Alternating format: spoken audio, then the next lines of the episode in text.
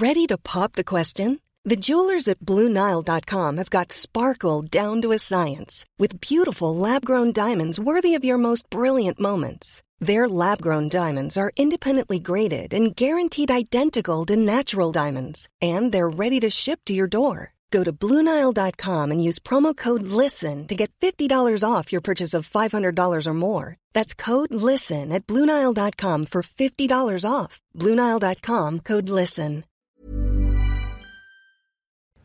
Bonjour à tous et bon réveil dans votre matinale week-end. On est ravis de vous accueillir. On est ensemble jusqu'à 10h avec euh, toute l'actu, des interviews, euh, des débats bien évidemment. Autour de la table, j'ai le plaisir d'accueillir Eric Tegner. Bonjour. Bonjour. Merci d'être avec nous. Vous êtes cofondateur et directeur du média euh, Livre Noir et William Tay, président du cercle de réflexion Le Millénaire. Bonjour à vous. Tout d'abord, la météo avant de commencer notre programme de ce samedi 16 juillet avec Claire Delorme et malheureusement, malheureusement, Claire Delorme ne nous apporte pas un petit peu plus de fraîcheur.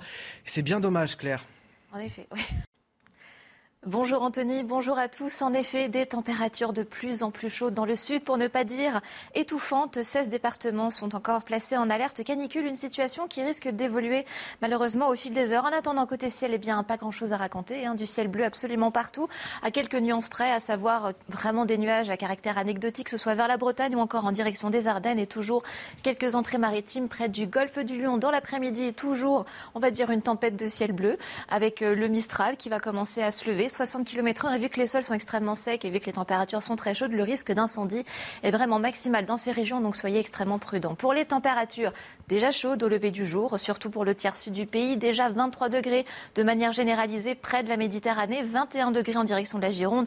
C'est en revanche beaucoup plus respirable encore hein, sur une large moitié nord avec 10 degrés, pas plus du côté de Cherbourg, 17 degrés pour la capitale. Et donc dans l'après-midi, eh bien la chaleur investit progressivement, mais sûrement à nouveau euh, les régions du nord. Donc 30 degrés pour la capitale, 29 degrés à Strasbourg, 31 degrés à Brest. Ça sera tout juste respirable hein, près des côtes de la Manche avec 26 degrés en direction de Lille, mais 39 degrés en direction de Montpellier. Localement 40 degrés, voire on pourrait flirter les 41 degrés. Donc une situation malheureusement qui ne va pas s'arranger au fil des heures avec les jours suivants. Donc la journée de dimanche toujours aussi ensoleillée. Et donc là, la chaleur à nouveau investit le pays pour un pic caniculaire à partir de, de lundi et de mardi. Attention, la barre des 40 degrés pourrait être dépassée sur les deux tiers du pays. Donc une situation que l'on surveille avec beaucoup de vigilance, beaucoup de prudence et un scénario qui restera affiné par Météo France. Mais on pourrait mettre fin à ces fortes chaleurs à la mi-semaine avec l'arrivée des premiers orages par l'ouest. Alors oui, non seulement on dort mal, mais en plus avec euh, cette canicule et la sécheresse, c'est évidemment le risque d'incendie qui est euh, très très élevé. On va commencer cette première demi-heure avec euh, les titres. Jamais la Gironde n'avait connu des feux aussi dévastateurs. Près de 8000 hectares de forêt partis en fumée, 12 000 personnes évacuées, de grosses frayeurs pour beaucoup d'habitants de la région et déjà une polémique. Manque-t-on de moyens pour lutter contre les flammes? Tout au long de cette matinale, nous serons sur le terrain avec Marine Sabourin et Thibault Marcheteau. Vous verrez aussi les dernières images et nos reportages auprès des réfugiés dès le début de cette édition. Politique également avec euh, le cailleux dans la chaussure du gouvernement, sans faire de jeu de mots. Caroline Cailleux, ministre en charge des collectivités territoriales, va-t-elle pouvoir se maintenir à son poste malgré ses excuses? Après ses propos blessants sur le mariage pour tous et sur les homosexuels, elle est lâchée par certains ministres et puis des membres de la majorité qui ont même signé une tribune contre elle, une tribune qui pourrait être publiée dans les prochaines heures. Et enfin, les plages du Touquet, désormais interdites aux fumeurs. Ce sont les premières de la Côte d'Opale à, décréter cette mesure. Alors, est-ce qu'on infantilise les Français ou au contraire, il est l'heure de leur taper sur les doigts face à ce fléau, ce fléau des mégots retrouvés par milliers dans le sable sur lequel jouent nos enfants et qui polluent durablement les eaux? On s'interrogera également sur ce plateau. On commence évidemment avec euh, les incendies en Gironde. Certains pompiers qualifient ces, feux d'incendie du siècle. Ils sont plus de 1800 pompiers, toujours mobilisés euh, contre les flammes dans le département. Le feu qui a englouti près de 8000 hectares de forêt, 12 000 personnes évacuées, je vous le disais, à, la teste de bûcher et à Landiras. À Landiras, d'ailleurs, c'est la thèse criminelle qui est privilégiée par le parquet. On fait tout d'abord le point euh, et on regarde les dernières images avec Yann Effelé avant de retrouver Marine Sabourin sur le terrain. De gigantesques brasiers simultanés du jamais vu en Gironde. À la teste de bûche, plus de 3100 hectares sont partis en fumée depuis mardi. Sur les bords du lac de Cazaux, commune au bord de la forêt, les pompiers ont mené une lutte au corps à corps avec le feu, qui s'attaque au pin adossé à la dune du Pilat. Après le passage des flammes, des bâtiments totalement calcinés. Trois maisons d'habitation ont été brûlées, dont une avec trois logements, un restaurant. Ce que je tiens également à souligner, c'est qu'une centaine d'habitations ont été sauvées par l'action euh, euh, formidable des pompiers. En parallèle de cet incendie, un autre front à Landiras, dans le sud de la Gironde. La situation y est jugée défavorable par les autorités. Face aux fortes chaleurs et à la montée en puissance du vent, la préfecture craint aussi l'apparition d'un nouveau brasier. En plus de ces deux grands feux à gérer, nous avons eu six départs de feu euh, dans le département. Et chaque fois que nous avons un départ de feu, et je pense que cela se comprend très facilement, nous déportons, nous détournons nos moyens aériens, euh, que ce soit les Canadaires notamment, euh, pour les, envoyer sur ces départs de feu de manière à ne pas avoir un troisième feu important qui se créerait. Pour le feu de l'Andiras, la thèse criminelle est privilégiée par le parquet de Bordeaux. Un millier de pompiers se relayent jour et nuit pour vaincre les flammes. On va retrouver immédiatement Marine Sabourin à, la teste en, bûche en, Gironde. Marine, euh, c'est peut-être la, première bonne nouvelle depuis le début de ces incendies, c'est qu'il euh, ne se déplace plus cet incendie. C'est loin d'être fini. Hein. Anthony, oui, en effet, euh, la situation se stabilise, mais le feu n'est toujours pas euh, fixé. Ici, il y a plus de 3000 hectares qui ont brûlé. Donc le feu ne progresse plus, mais pour l'heure, c'est-à-dire qu'il se, concentre en fait dans un périmètre restreint. Ça, c'est grâce aux 1000 pompiers qui sont euh, mobilisés ici. Ils ont notamment réalisé des tranchées afin de, de, délimiter en fait ce feu. Concernant les habitants de Cazaux, alors vous pouvez le voir sur les images de Thibault Marcheteau, ils n'ont toujours pas accès à leurs habitations. Ils ne pourront pas y accéder aujourd'hui euh, certainement. Mais en fait, ils sont particulièrement inquiets puisque, puisque certains ont laissé leurs animaux, d'autres leurs affaires. Ils aimeraient vraiment retourner au plus vite chez eux. S'ils ne peuvent pas rentrer chez eux, eh c'est parce que les pompiers veulent s'assurer eh qu'il n'y a aucun danger pour eux. Là-bas, euh, l'air est particulièrement euh, irrespirable. Ils veulent sécuriser les habitations aussi. Avant, on en saura plus dans quelques heures puisque les sapeurs-pompiers devraient donner les prochaines consignes à suivre aujourd'hui. Marine Sabourin sur le terrain avec euh, Thibault Marcheteau. Vous effectuez un travail remarquable hein, depuis le début de ces incendies. On vous remercie de nous rapporter tout ce qui se passe euh, sur euh, le terrain. Emmanuel Macron qui a salué sur Twitter le courage et l'engagement des, des 3000 pompiers venus de toute la France pour lutter contre les incendies dans le sud du pays. Alors pas seulement en Gironde mais aussi du côté des Bouches du Rhône. Le chef de l'État qui s'est aussi félicité que la France puisse bénéficier de la solidarité européenne. La Grèce, l'Espagne et l'Italie ont notamment fourni des moyens à la France. On écoute le chef de l'État. Dans ce contexte, nous avons pu aussi bénéficier de la solidarité européenne. Et ce mécanisme européen que nous avons mis en place est beaucoup poussé, pour lequel nous avons contribué l'été précédent, euh, en allant euh, aux côtés de certains autres pays qui étaient très touchés. Je pense à la Grèce. Là, nous en bénéficions en ce moment. Et je veux en particulier remercier la Grèce qui vient de mettre justement plusieurs appareils à notre disposition qui sont arrivés il y a quelques heures voilà, ce matin. Ah, on est souvent venu en, aide à, la Grèce dans le cadre des incendies qu'elle a pu euh, traverser, qu'elle a pu subir.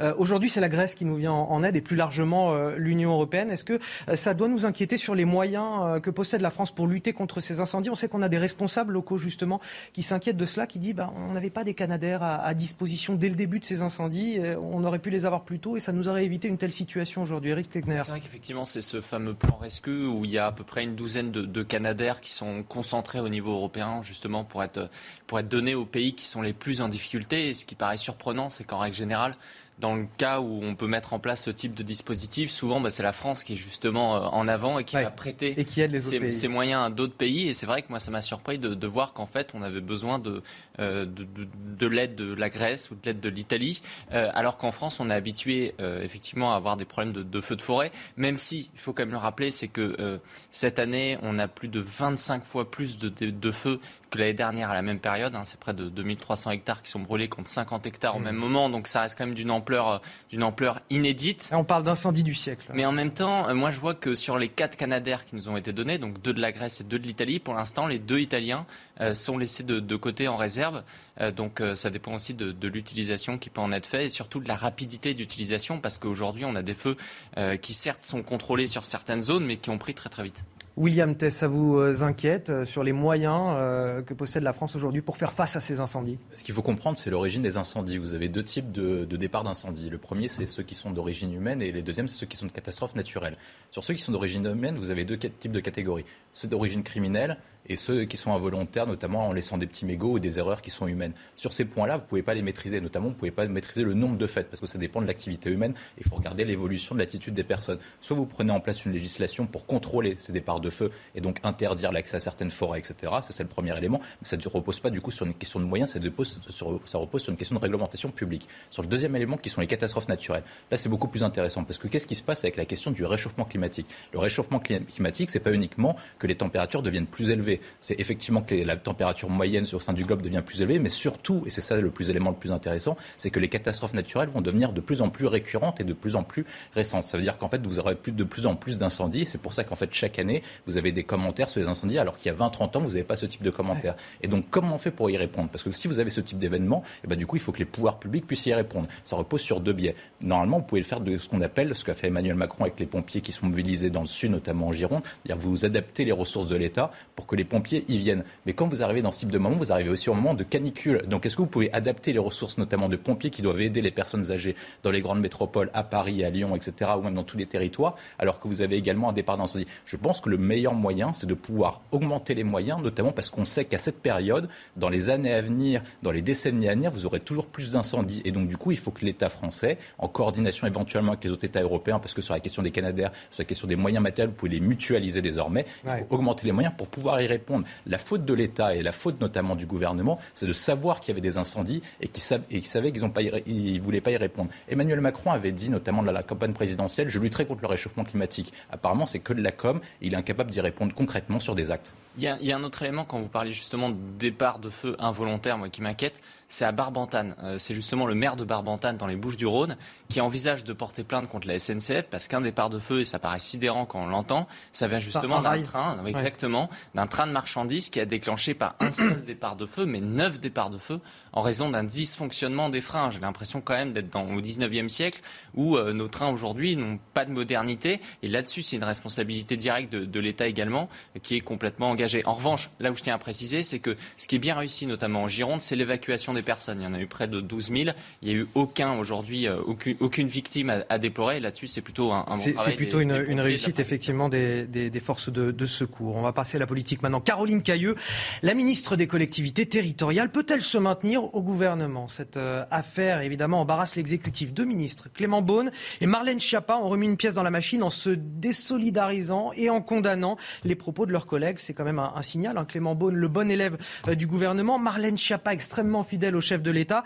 On va revenir sur le fond de l'affaire. Des propos euh, blessants sur euh, le mariage pour tous et sur les homosexuels tenus par Caroline Cailleux en 2013, qu'elle disait assumer en début de semaine avant de provoquer un tollé et de présenter ses excuses. Les explications avec Mathieu Rio. Tout commence avec des propos tenus en 2013. Caroline Cailleux qualifiait le mariage pour tous de dessin contre nature. Mardi, la ministre des collectivités territoriales a assumé ses anciennes déclarations. Je maintiens évidemment mes propos, mais j'ai toujours dit que la loi, si elle était votée, je l'appliquerai. Je dois vous dire quand même que j'ai beaucoup d'amis parmi ces gens-là. Ces gens-là, une formule qui fait instantanément réagir. Plusieurs associations anti-homophobie ont annoncé avoir déposé plainte. Caroline Cailleux s'est finalement excusée dans les colonnes du Parisien. Les propos mentionnés remontent à 10 ans. Évidemment, je ne les utiliserai plus et je les regrette. Je comprends que ces propos stupides et maladroits aient pu autant blesser. Je tiens ici à renouveler toutes mes excuses les plus sincères car ils ne reflètent pas du tout ma pensée. Après ce mea culpa, Caroline Cailleux a reçu le soutien d'Elisabeth Borne. Je pense qu'elle a eu l'occasion de s'expliquer dans une interview pour, se, voilà, pour présenter euh, ses excuses aux personnes qui ont pu être choquées. Je pense que les choses sont désormais claires. Malgré ce soutien, des membres de la majorité ont signé une tribune à paraître pour réclamer son exclusion du gouvernement. Voilà, résultat, vous venez de l'entendre, cette tribune secrète, entre guillemets, en, en préparation, puisqu'elle ne l'est, elle ne l'est plus du tout, qui serait signée par une centaine de personnes, dont des anciens euh, ministres, dont des anciens premiers ministres, et par les députés de la majorité, certains députés de la majorité. On a des ministres, euh, tout à l'heure, je le disais, des ministres de l'actuel gouvernement qui se désolidarisent de Caroline Cailleux. Est-ce qu'elle peut se, se maintenir, William Théo, au gouvernement? Non, je pense que c'est quasiment fini pour elle et elle est au courant. De le, elle est au courant. Il y a plusieurs raisons pour ça. Parce qu'on a, on a pourtant eu, on, vous avez entendu euh, la première ministre, Elisabeth Borne, qui, Oui, continue pas- à la soutenir. Oui, mais c'est pas elle qui décide. Donc, en fait, Ah, ah bah voilà, c'est ça, c'est pas elle qui décide, en fait, on- on s'en- Bon, je pourrais dire que c'est toujours intéressant d'avoir son avis, mais euh, je dirais aussi qu'on s'en fout complètement. Pourquoi est-ce qu'elle est dans une situation compliquée? Parce qu'au départ, avant qu'Elisabeth Borne soit nommée, la rumeur, elle voulait que ce soit Catherine Vautrin qui soit nommée. Et Catherine Vautrin était bloquée sur une seule raison, donc pas sur son appartenance politique ou sur ses mmh. idées, etc., sur une seule raison, sur la question de sa participation au mariage pour tous. Et ensuite, ça avait conduit notamment au cadre de la majorité, Richard Ferrand, Castaner, etc., qui ne sont plus là maintenant, à notamment se mettre en opposition face à Emmanuel Macron pour demander le fait qu'elle soit pas nommée. Caroline Cailleux, qui n'a pas de poids politique, qui n'a pas de parti avec elle, qui n'a pas de grand soutien, qui n'apporte pas beaucoup de troupes et qui ne permet pas notamment de lutter, de, calmer les, élus locaux pour Emmanuel Macron, pour quelle raison Emmanuel Macron se garderait, comme vous l'avez dit, ce, caillou, dans la chaussure? Ce caillou dans la chaussure. Il n'y a quasiment aucune chance en fait qu'il la conserve. parce que l'origine du macronisme, même s'il est très flou idéologiquement sur les questions économiques, ils ont changé d'idée 150 fois. Sur la question du nucléaire, ils ont changé 150 fois. Il y a une seule idée sur laquelle ils n'ont pas changé, c'est la question du progressisme et notamment de la lutte, notamment sur ces idées-là. Donc contre ce qu'ils appellent le conservatisme sur les idées notamment du mariage pour tous. Et sur cette question-là, ils vont rester cohérents parce que c'est leur cible électorale et pour ne pas se mettre en contradiction en vue d'une élection législative anticipée, eh ben, ils ne pourront pas garder Caroline Cailleux et c'est pour ça qu'elle va partir sur zéro. Parce que quand elle dit sur son interview, elle dit notamment, elle dit, j'ai dit des propos il y a dix ans et je le regrette désormais. Mais elle les a confirmés sur Public en, en début de semaine. En début de semaine. Et c'est pour ça que c'est problématique. sont pas sincères pour les membres de la majorité. Et Eric Tegner, rapidement, il y, a, il y a quand même un, un, problème de ligne et ne serait-ce que pour Elisabeth Borne, euh, par exemple. Ça fait euh, déjà beaucoup de valeurs qui sont euh, mises à mal par des affaires au sein du gouvernement. Elle, elle voulait, euh, elle, voulait euh, voilà, se faire le champ de la des violences faites contre les femmes. Il y a eu l'affaire Damia Abad. ensuite, la lutte contre les discriminations. Bah, il, y a, quoi? Il y a un problème de casting dans la Macronie aujourd'hui Outre ses propos, parce que je me demande qui l'a envoyé sur Public Sénat, vu comment elle a l'air aussi douée en communication, je pense que c'était fait exprès, la, la boucle est enfin bouclée. Euh, à un moment donné, il faut arrêter de dire que euh, parce que vous avez été contre le mariage pour tous en 2013, alors qu'elle n'a même pas manifesté, hein, il y avait un million de gens dans la rue, du coup ça voudrait dire qu'elle est homophobe. Quand j'entends des gens dire qu'il y a un gouvernement homophobe, parce que la présidente de l'Assemblée nationale... Il y a eu des propos blessants par ailleurs de sa part, en parlant de ces gens-là, en disant que c'était contre nature. C'était, mais on a le droit, effectivement, vous avez raison de le souligner, d'être contre, d'avoir été contre le mariage. C'était un euh, piège de l'envoyer sur Public Sénat. Ah. Il y avait à ce moment-là, il n'y avait pas du tout de polémique médiatique, d'où on interroge justement une ministre des collectivités et vous êtes d'accord qu'il y a une question, de, cohérence du gouvernement Moi, ce qui me dérange, c'est le côté de la chasse aux sorcières sur le fond. On est d'accord, ce qu'elle a dit, évidemment, c'est scandaleux, mais elle l'a dit aussi parce que je pense qu'encore une fois, elle est nulle et qu'elle s'est laissée emporter. C'est une personne, elle, elle, elle n'a aucune expérience là-dessus. Moi, ce qui me dérange, c'est vraiment le côté de dire vous êtes homophobe parce que vous avez été contre le mariage pour tous en 2013. C'est les gens qui vont dire du coup il y a un gouvernement. non, non, non, non. Elle a, tenu des propos blessants. Euh, bien sûr, mais, non, mais à l'origine. encore une fois, je le répète, avoir été contre le mariage pour tous n'est pas. on a le droit d'être contre le mariage. Ce qui est intéressant, c'est que comme le disait tout à l'heure William Tay, justement, Catherine Vautrin, alors qu'elle était un excellent choix potentiel de Premier ministre, si elle n'a pas été choisie, c'était en raison de cette question du mariage pour tous. Donc ça, c'est un problème de cohérence. Est-ce que c'est ce qui doit déterminer aujourd'hui toute la politique gouvernementale? Effectivement, moi, ça me pose un problème que ça soit le, le, seul ADN, alors que le mariage pour tous est remis en cause par personne aujourd'hui. Et alors qu'elle est en charge des collectivités territoriales et que ça n'a pas nécessairement d'incidence. Exactement. Même si Marine Schiappa lui expliquait qu'elle pouvait quand même mener quelque chose dessus. Si la question a été posée sur Public Sénat à l'origine, alors il n'y avait aucun débat. D'ailleurs, on en parle, mais Caroline. Euh, ça, pose quand même la, question, la limite du en même temps d'Emmanuel Macron dans son casting. Voilà, c'est un petit peu euh, les, grands écarts permanents euh, sur, sur les idéologies qu'il qu'il rassemble au sein d'un même gouvernement. était contre au début le mariage pour tous en, 2013. Simplement, lui, il a su faire un peu son mea culpa d'une façon. On va avancer parce qu'il est 7h16 et on est légèrement en retard sur le rappel de l'actualité. Le rappel de l'actualité, c'est avec vous, Marie Conan. Vers un week-end très chargé sur les routes, ce sont les prévisions de bison futé. Toute la France est classée rouge dans le sens des départs samedi et dans le sens des retours dimanche. La circulation sera très difficile alors même que les fortes chaleurs continuent. Une enquête pour homicide involontaire a été ouverte concernant le feu d'artifice du 14 juillet qui a tourné au drame à Cholet, dans le Maine-et-Loire. Un incendie de tir a coûté la vie à deux membres d'une même famille, un enfant âgé de 7 ans et sa sœur de 24 ans. Sept autres personnes ont été blessées. Cette enquête devra déterminer les responsabilités de chacun. En Ukraine, la colère règne après la frappe de missiles russes qui a touché jeudi dernier le centre-ville de Vinnytsia, dans le centre du pays. Les secours décomptent désormais 23 civils tués et plus de 100 blessés. Plusieurs dizaines de personnes sont encore portées disparues. Ça tombe bien, Marie Conan, vous allez rester euh, avec nous puisqu'on va ouvrir une page santé avec ce mystérieux surnom donné à ce nouveau variant de la Covid-19 le variant Centaure. Vous en avez peut-être entendu parler euh, autour de la table. Euh, annonce-t-il une nouvelle vague épidémique pour la rentrée? Marie Conan, vous allez tout nous expliquer, notamment les caractéristiques de ce nouveau variant. Mais tout d'abord, pourquoi ce nom Centaure, assez intimidant? On n'apprend pas tant que ça finalement. Oui, et bien d'abord, ce euh, sous-variant fait partie de la grande famille, vous le disiez, du variant euh, Omicron. Et officiellement, les scientifiques l'ont baptisé BA275, mais c'est l'appellation Centaure qui est restée. Centaure qui fait référence à une créature mi-homme, mi-cheval euh, dans la mythologie grecque.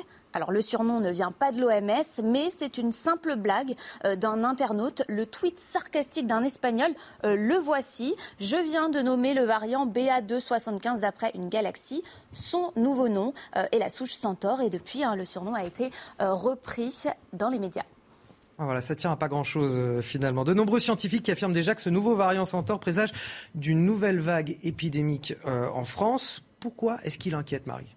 Eh bien d'abord car il serait potentiellement plus transmissible. Il a été euh, signalé pour la première fois en Inde en mai. Il a depuis été détecté dans de nombreux pays, dans une dizaine de pays, les États-Unis, le Royaume-Uni, l'Allemagne ou encore euh, l'Australie. Et si euh, l'on analyse sa propagation en Inde, de nombreux scientifiques déclarent qu'il pourrait très rapidement devenir plus dominant. Il pourrait être plus transmissible que son cousin, le variant BA5. En France, c'est le variant qui est aujourd'hui le plus euh, dominant et qui a entraîné euh, cette septième vague. Alors le variant Centaure va-t-il le détrôner en France ou euh, dans le monde? C'est une crainte de la communauté scientifique, d'autant que sa dangerosité inquiète également. L'une de ces mutations pourrait le rendre plus résistant au vaccin, mais dans les deux cas, hein, concernant sa contagiosité ou bien sa transmissibilité, eh bien, ou bien sa dangerosité, pardon, il est trop tôt pour affirmer quoi que ce soit. Les échantillons d'analyse sont trop faibles.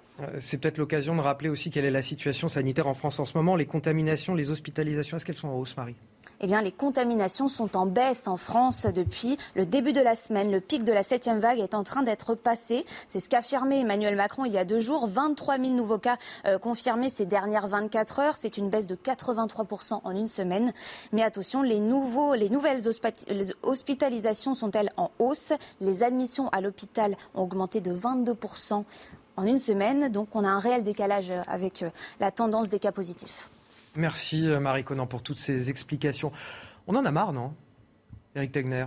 Je voulais poser mon joker justement pour cette. Euh, pour non, mais je ne sais pas. Voilà, à chaque fois qu'on a l'impression de s'en sortir un petit peu, on nous parle d'une nouvelle vague, puis maintenant d'un nouveau variant, et on a l'impression qu'on va jamais s'en sortir. Le, le problème, c'est qu'il y a aussi un côté d'alarmisme où à chaque fois on va dire voilà, il va y avoir une nouvelle vague, il va y avoir une nouvelle vague, vu que la nouvelle vague elle n'est pas aussi importante que celle qu'on mm. prévoyait, ben il y en a une nouvelle qui arrive, donc c'est extrêmement difficile en fait de, se projeter, mais ça renvoie toujours à la même question qu'on dit depuis plusieurs mois, c'est qu'il faut tout simplement s'habituer avec le virus, il faut justement mieux desserrer les taux désormais. Euh, s'il y a une chose positive avec cette crise, c'est que ça a peut-être appris un peu plus de gestes barrières, un peu plus de se laver les mains, de prendre des gestes. Vous savez, on est un pays, la, France, contrairement à d'autres, par exemple, je pense aux États-Unis, euh, on est moins éduqué justement à se laver les mains, à prendre ce genre de, de réflexe. Et pour le coup, là-dessus, c'est positif. Moi, je pense que par rapport aux données qui sont données par les, par les scientifiques, il n'y a pas véritablement de raison de, s'inquiéter. Et c'est la raison pour laquelle la législation, même du côté du gouvernement, euh, tend quand même à, se flexibiliser pour les mois à venir.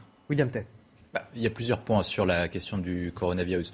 Le, point essentiel, c'est que c'est la doctrine qui a été mise en place depuis 2021 dans la plupart des pays occidentaux. Pardon, c'est il faut vivre avec le virus. C'est la thèse notamment de Boris Johnson qui a suivi celle de Donald Trump, c'est-à-dire qu'il faut faire en sorte de garder le moins de restrictions possible pour laisser le plus possible les gens sortir avec néanmoins des prises de précaution. Et quelles sont ces prises de précaution C'est quasiment les mêmes que celles qu'ont fait les pays est-asiatiques après l'apparition du SRAS 1, 2, 3, 4. Et en fait, nous, l'essentiel qu'on doit prendre en compte, c'est que nous aurons des nouveaux coronavirus, nous auront de nouvelles maladies. Et c'est comment on fait pour y faire face et pour ne pas avoir tous les trois mois un débat sur est-ce qu'il faut enfermer les gens chez eux, est-ce qu'il faut faire en sorte de distinguer les commerces essentiels ou non essentiels, est-ce qu'il faut faire en sorte que les personnes âgées restent chez eux et les jeunes puissent sortir ou pas. La question essentielle, c'est comment on fait pour, faire, pour vivre avec ces nouvelles menaces. Nous aurons des nouvelles menaces. le rapport Global Britain, sorti notamment par l'Angleterre, démontre notamment qu'en raison de l'agriculture intensive, vous aurez l'apparition de nouvelles menaces. Donc ça s'appellera pas coronavirus, mais vous aurez différentes maladies. Et maintenant. la conclusion de tout ça, c'est même plus peur? Non, non. Moi, je pense qu'il faut faire en sorte de pouvoir vivre avec.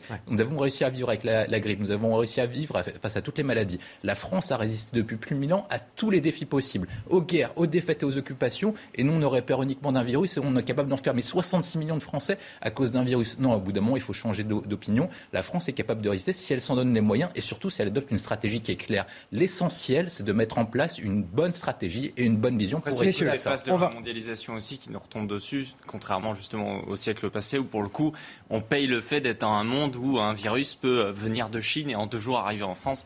Et ça dessus, c'est un peu ironique. Alors, on va, on, va revenir à un sujet très sérieux, euh, les vacances. Vous, allez, euh, vous, vous, prenez vos vacances plutôt en juillet ou en août autour de la table? Je ne pars pas en août parce qu'il fait trop chaud maintenant. Je pars plutôt en septembre.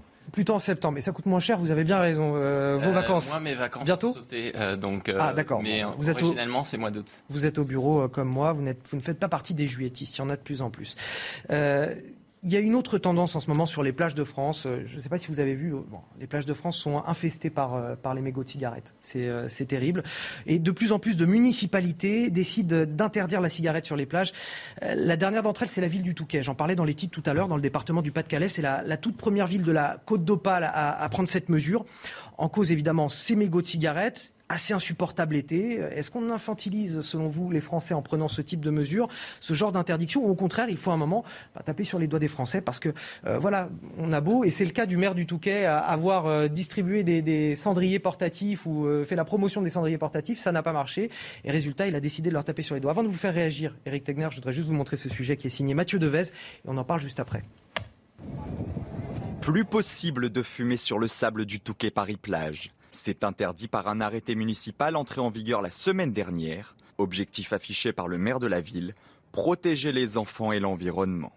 On n'en peut plus, euh, alors parents, grands-parents ou arrière-grands-parents, de voir euh, des enfants petits jouer dans le sable de la plage du Touquet et tout à coup euh, découvrir un mégot ou les retrouver avec un mégot à la main, parfois même à la bouche. La deuxième raison, c'est une raison de préservation de l'environnement, tout simplement, puisqu'on sait qu'un mégot met plusieurs années avant de disparaître dans la nature et qu'il pollue lui seul 500 litres d'eau. Donc euh, je pense que la mer est déjà assez souillée pour qu'on évite de la souiller euh, plus encore euh, par ces mégots. En France, plus de 70 plages sont non-fumeurs, comme à Nice, Marseille, Cannes et Ouistreham. Mais c'est la première fois que la cigarette est bannie d'une des plages de la côte d'Opale. Véritable fléau pour l'environnement, elle représente 40% des déchets récupérés dans les villes et sur les plages lors des campagnes internationales de nettoyage. C'est même le détritus le plus répandu ramassé sur les plages. Après quelques semaines de prévention, des sanctions pourront être prises contre les fumeurs réticents, avec des amendes jusqu'à 150 euros. Eric Tegner, je vous posais la question tout à l'heure, est-ce que c'est le moment euh, des coups de règle sur les doigts pour les fumeurs euh, sur les plages ou est-ce qu'on les infantilise euh, démesurément? Alors déjà, c'est une prérogative du maire. Donc, c'est-à-dire que si le maire a pris cette, mesure, c'est justement parce qu'il y avait beaucoup trop de mégots de cigarettes sur les plages du Touquet en mmh. particulier. Euh, je pense qu'il n'y a pas besoin de le faire là où il n'y a pas fondamentalement de problème. Il y en a, ils s'en sortent très bien. Moi, qui suis plutôt de, Bretagne. En Bretagne, en tout cas sur, les plages, moi, je suis dans les Côtes d'Armor. Vous parliez des vacances, il n'y a pas ce, type de, problème. Moi, je pense que ce qui est important, c'est d'un côté, on peut interdire la cigarette, de l'autre, de créer des espaces où les gens puissent fumer. Euh, à un moment donné, il ne faut pas non plus, euh, comment dire, faire culpabiliser tout le temps aussi le, fumeur, tout comme le, fumeur peut s'adonner à son activité sur les bars de plage, en tout cas au Touquet, et sur la digue. Je pense que ce qui est intéressant à, faire, c'est vraiment de multiplier justement ces bars ou les restaurants éphémères, vous savez, euh, mm. sur, les, sur les plages, là où justement la, marée n'arrive pas. Et à cet endroit-là, peut-être de faire en sorte de, fumer.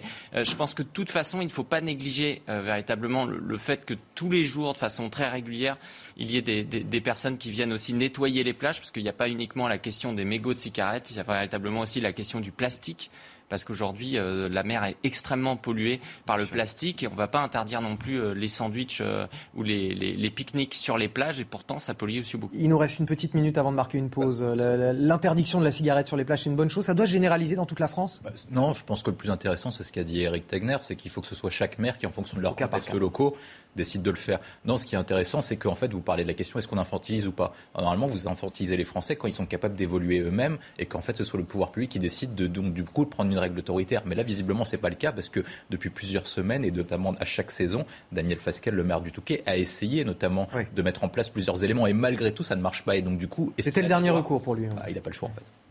Eh ben, très bien. On va marquer une pause. On revient dans un instant. On reviendra bien évidemment sur les incendies euh, qui frappent euh, la Gironde. Euh, près de, 8000 hectares de terrain qui ont été brûlés. 1800 pompiers sont à pied d'œuvre pour essayer d'éteindre le feu. Le feu qui ne progresse plus, mais qui est toujours très actif. On sera sur place avec nos reporters Marine Sabourin et Thibault Marcheteau. tout de suite. 7h29 sur CNews, on est ravi de vous accueillir dans la matinale week-end pour décrypter l'actualité avec moi sur ce plateau. Éric Tegner, euh, cofondateur et directeur du média Livre Noir et William Tay, président du cercle de réflexion euh, Le Millénaire. Les titres de l'actualité. Jamais la Gironde n'avait connu des feux aussi dévastateurs. Près de 8000 hectares de forêt partis en fumée, 12 000 personnes évacuées, de grosses frayeurs pour beaucoup d'habitants de la région et déjà une polémique. Est-ce qu'on manque de moyens pour lutter contre les flammes? Tout au long de cette matinale, on est sur le terrain avec euh, Marine Sabourin et Thibaut Machoto. Et vous verrez bien sûr les dernières images et nos reportages auprès des réfugiés dès le début de cette édition. Et si les membres d'un commando responsable d'une fusillade mortelle à Nantes étaient libérés à la fin du mois Ce n'est pas de la fiction, c'est une hypothèse hautement probable qui souligne le manque de moyens de la justice. Car oui, des individus pourraient bien sortir de prison parce que les magistrats ne sont pas parvenus à respecter les délais d'instruction. Une affaire complètement effarante dont on vous parle dans quelques instants. Si les impôts vous contactent dans les prochains jours, ne soyez pas surpris par leur manque de correction. Ils ne vous diront plus bonjour madame ou bonjour monsieur. Ce sera un simple bonjour pour ne pas heurter votre identité de genre. La Direction générale des finances publiques a-t-elle cédé à la tendance woke? J'ai envie de vous dire la réponse est dans la question. On va en débattre sur ce plateau dans quelques instants on commence avec euh, ces pompiers qui qualifient ces incendies en Gironde d'incendies du siècle. Ils sont plus de, 8000 soldats du feu, toujours mobilisés dans le département. Le feu qui a déjà englouti près de 8000 hectares de forêt, 12 000 personnes évacuées à, Landiras et à, la Teste de Bûche. Parmi elles, évidemment, de nombreux touristes qui ont dû interrompre leurs vacances. Ils ont été accueillis au parc des expositions de la ville où la solidarité joue à plein. On va retrouver dans un instant Marine Sabourin qui est, sur place pour CNews. Mais juste avant ce reportage qu'elle a elle-même tourné avec Thibault Marcheteau, le récit est signé Arthur Muriot. Des fruits, des chips, de la tarte et même des croquettes pour chiens. Tout a été prévu au parc des expositions de la Teste de Bûche pour accueillir dans les meilleures conditions touristes et riverains évacués à cause des incendies. On a les repas, les petits-déj, euh, le médecin, euh, on peut, on peut dormir, on peut se reposer, donc euh, non, ça se passe bien. Il y a la Croix-Rouge qui est super présente et vraiment on peut aller les voir au moindre souci. les gens sont super gentils, super aimables. Ils nous servent un peu comme des rois et voilà. Bonjour, vous allez bien Ça va et vous Ça va, ça bien va. Bien dormi Ouais, vous aussi Bah oui, je pense à vous. Hein. Au total, près de 10 000 personnes ont été évacuées. Là encore, c'est grâce à l'élan de solidarité des Girondins que tous les sinistrés ont trouvé refuge. Nous avons eu euh, près de 500 propositions euh, d'hébergement de la part des, habitants du, secteur, ce qui démontre un élan de générosité et de solidarité exceptionnel. Et aujourd'hui, nous avons réussi à, caser euh, à, peu près, à peu près toutes les personnes. Le parc des expositions accueille actuellement près de 300 personnes et toutes peuvent compter sur les bénévoles de la Teste de Bûche en attendant une amélioration. Sur place, on retrouve sans plus tarder euh, Marine Sabourin. Marine, bonjour. Vous êtes avec euh, Thibault Marcheteau. Vous, suivez l'évolution de ces incendies depuis le début de la semaine. La première bonne nouvelle, peut-être aujourd'hui, c'est que l'incendie ne progresse plus, a priori. La situation se stabilise euh, en effet, Anthony, mais euh, le feu n'est toujours pas fixé ici à la teste de bus. Il y a plus de 3000 hectares euh, qui ont brûlé. Donc en fait, ça c'est grâce aux 1000 pompiers hein, qui sont mobilisés depuis mardi. Ils ont réalisé notamment des tranchées de plusieurs dizaines de mètres afin de créer des obstacles au feu. Concernant les habitants de Cazaux, alors comme vous pouvez le voir sur les images de Thibault Marcheteau, la route est toujours bloquée. Cette départementale en fait est bloquée depuis plus de 30 heures. Donc ils n'ont toujours pas accès euh, à leur habitation. Alors on tenait à préciser, en fait, on a vu plusieurs fausses informations circuler sur de possibles convois, en fait, pour récupérer soit leurs animaux de compagnie, puisqu'ils n'ont pas pu les prendre euh, dans la précipitation, soit sur les affaires. Pour l'instant, en réalité, on n'en sait rien, en fait. Pour l'instant, les, sapeurs-pompiers n'ont pas communiqué, la préfète n'a pas communiqué. Ce sont des bruits de couloir qui sont euh, diffusés donc sur les réseaux sociaux. Donc voilà, on, a vu plein d'habitants depuis ce matin en fait venir voir les policiers pour savoir quand ils pourront rentrer. On ne sait toujours pas quand ils pourront récupérer euh, leurs affaires. On en saura peut-être plus euh, tout à l'heure puisqu'il doit y avoir un point avec euh, les sapeurs-pompiers aux alentours de 10 heures. Merci euh, Marine Sabourin avec euh, Thibault Marcheton. On vous retrouve tout à l'heure à partir de, 8h20 pour un, nouveau point sur l'évolution de ces feux dans le département de, la Gironde. La France, qui n'est pas la seule victime de ces euh, incendies, le feu ravage le sud de l'Europe, résultat de la sécheresse et des fortes chaleurs. Et cela seul parfois par des drames, comme au Portugal, où un bombardier d'eau s'est écrasé, causant la, la, mort du pilote. Vous allez regarder ces images de cette lutte intense contre les flammes chez nos voisins du sud. C'est avec Maureen Vidal et Mathieu Rio. C'est l'un des paysages meurtris par les intenses incendies au Portugal. La végétation autour du célèbre château de Palmela est partie en fumée. Le pays est frappé par quatre brasiers dans le nord et le centre du pays, attisés par des températures extrêmes avoisinant les 47 degrés. Selon la protection civile, ces incendies ont fait un mort et une soixantaine de blessés. Un avion bombardier d'eau qui luttait contre les flammes s'est aussi écrasé hier soir. Son pilote est décédé. Autre image de ces incendies, cette route d'Aveiro totalement dissimulée sous un nuage de fumée et de cendres. Même scène en Espagne, une dizaine d'incendies sont incontrôlables. 2300 personnes ont dû être évacuées dans la région de Malaga. La seule chose que j'ai, c'est ma maison. J'ai pu prendre mon chat et mon chien, c'est tout. Des incendies causés par une vague de chaleur qui frappe aussi le Royaume-Uni. Pour la première fois de son histoire, le pays déclenche l'alerte rouge canicule les températures pourraient atteindre les 40 degrés en début de semaine prochaine. Dans le reste de l'actualité, cette affaire complètement effarante sur laquelle on va s'arrêter avec vous, Eric Tegner et, William Tay, euh, des membres d'un commando responsable présumé d'une fusillade et, du meurtre d'un serveur pourraient bientôt être libérés à la fin du mois. Les faits s'étaient déroulés devant un, bar à chicha à Nantes en 2019 dans le cadre d'un règlement de compte lié à des trafics de drogue. Alors pourquoi ces hommes pourraient être libérés? Pour des questions de délai d'instruction. Une affaire qui souligne évidemment le manque de moyens de la justice en France. Les explications, Jean-Michel Decaze. Le Moonlight est fermé depuis la fusillade organisée dans la nuit du 22 au 23 avril 2019 à Nantes. Sur les trois personnes du commando actuellement incarcérées, deux vont sortir libres car la Chambre de l'instruction n'a pu étudier dans le délai légal de quatre mois l'appel formé par les prévenus suite à leur mise en accusation. Les magistrats dénoncent la multiplication des procédures lancées par les avocats pour engorger le système. Je tiens à rappeler quand la défense fait usage de droits qui sont vu par le Code de procédure pénale. Évidemment que ça souligne de manière malgré tout plus générale un manque de moyens et évidemment ça conduit à des dysfonctionnements procéduraux. Les avocats pointent deux ans d'enquête bâclée et des écoutes mal retranscrites. Une plainte pour faux en écriture publique est à l'étude chez un juge d'instruction. C'est une retranscription qui a été faite exclusivement à charge avec des passages qui ont été oubliés. Vous avez enfin des personnes qui sont envoyées aux assises alors que vous n'avez pas de tireur qui a été identifié, pas d'ADN, pas d'armes.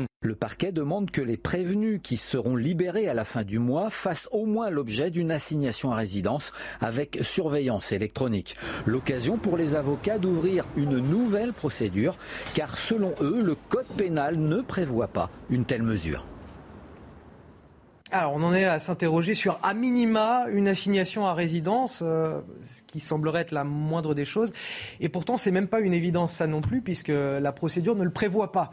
Donc, ces hommes risquent d'être euh, purement et simplement euh, libérés à, la fin du mois. C'est en tomber de sa chaise, quand même. Ah, évidemment, parce que ce qu'on a, ce qu'on a, c'est pas des criminels de droit commun. C'est pas des gens qui ont volé une sucette à un gamin. des meurtriers présumés. C'est des personnes qui ont, qui ont commis une fusillade. Et donc, ces personnes-là pourraient sortir à cause des règles de procédure. Il y a deux, il y a deux faits qui sont scandaleux dans, ce point-là. Le premier point, c'est que la justice n'avait pas été capable de rendre une, décision au bout de quatre mois, parce que les, tribunaux euh, sont, sont, malmenés, notamment parce qu'il y a trop d'affaires et que les, magistrats n'ont pas le temps. Mais quand vous regardez les moyens de la justice en France, nous dépensons par habitant deux fois moins que l'Allemagne. Comment ça se fait que la France, qui dépense 65% de PIB, n'est pas foutue d'assurer la sécurité et la justice, qui sont des missions régaliennes en France? C'est ça qui est inacceptable dans cette décision. Et il y a un deuxième point, c'est la question de l'état de droit l'état de droit n'est pas un état de droit pour les Français. Il faut bien que les Français comprennent ça. C'est un état de droit qui favorise les délinquants et les criminels. C'est-à-dire que les règles de procédure mises en place non seulement par la France, mais également par les traités internationaux et les traités européens que nous avons signés, fait en sorte de donner plus de droits aux criminels et aux délinquants, notamment pour respecter ce qu'ils appellent les procédures de droit classique, etc. Mais sur ces questions-là, euh, pourquoi est-ce qu'elles ont été prises ces décisions? Elles ont été prises notamment après la Seconde Guerre mondiale pour faire face à l'arbitraire et l'autoritaire de la Seconde Guerre mondiale. Mais est-ce qu'en Europe, dans toute l'Union européenne... Ça, date la, de, la, Seconde Guerre mondiale, C'est ce que j'allais vous dire. Est-ce que nous avons un risque de menace fasciste en Europe? Un seul, un seul État qui risque un menace fasciste. Non, vous n'avez pas ce risque-là. Et donc je pense qu'il faut réviser les procédures parce que nous sort, il faut adapter les règles de droit à la question de l'ère du temps et à la question des défis du temps. Et les défis du temps sont lesquels? C'est de lutter contre les différents crimes parce que la société s'est radicalisée, s'est polarisée, donc vous avez de plus en plus de crimes. Et deuxième point, il faut faire en sorte que les peines soient plus lourdes parce qu'elles soient adaptées aux nouveaux principes de la justice. Quels sont les nouveaux principes de la justice? C'est qu'avant, on considérait que les personnes étaient réhabilitables dans la société et donc du coup on faisait des peines qui étaient plus courtes pour les permettre de les réinsérer. Est-ce que quand vous avez commis une fusillade et que vous avez venu avec des armes lourdes pour tuer des gens, vous êtes réinsérable dans la société? Est-ce que quand vous avez une personne qui est délinquant du droit commun mais qui a 18 ans, a 25 chefs d'inculpation contre lui, vous êtes réinsérable dans la société? Je ne pense pas. Et donc du coup il faut faire évoluer nos peines. Moi je pense petit à petit comme sur le modèle alors, américain. Il faut pas, il faut pas confondre parce que dans cette affaire il n'y a pas une question de, décision des magistrats qui seraient laxistes et qui n'appliqueraient pas des peines suffisamment fortes. Là c'est une question de procédure. oui, mais il y a un autre point c'est parce qu'ensuite ces personnes-là, même si elles sont jugées, eh ben, vous avez eu le procès du siècle, le procès de Salah Beslam, et vous avez vu que vous avez pu mettre en place la perpétuité réelle. Donc c'est pour ça que moi je pense qu'il y a trois sujets. La question des moyens de la justice, faire évoluer l'état de droit pour que les procédures soient davantage favorables aux victimes qu'aux délinquants. Et le troisième point qui doit être amené sur les prochaines règles de révision des, moyens de la justice, parce que Emmanuel Macron avait lancé les états généraux de la justice, c'est la question d'alourdir les peines pour faire évoluer le droit par rapport à l'évolution de la société. Et Eric Tegner, votre diagnostic?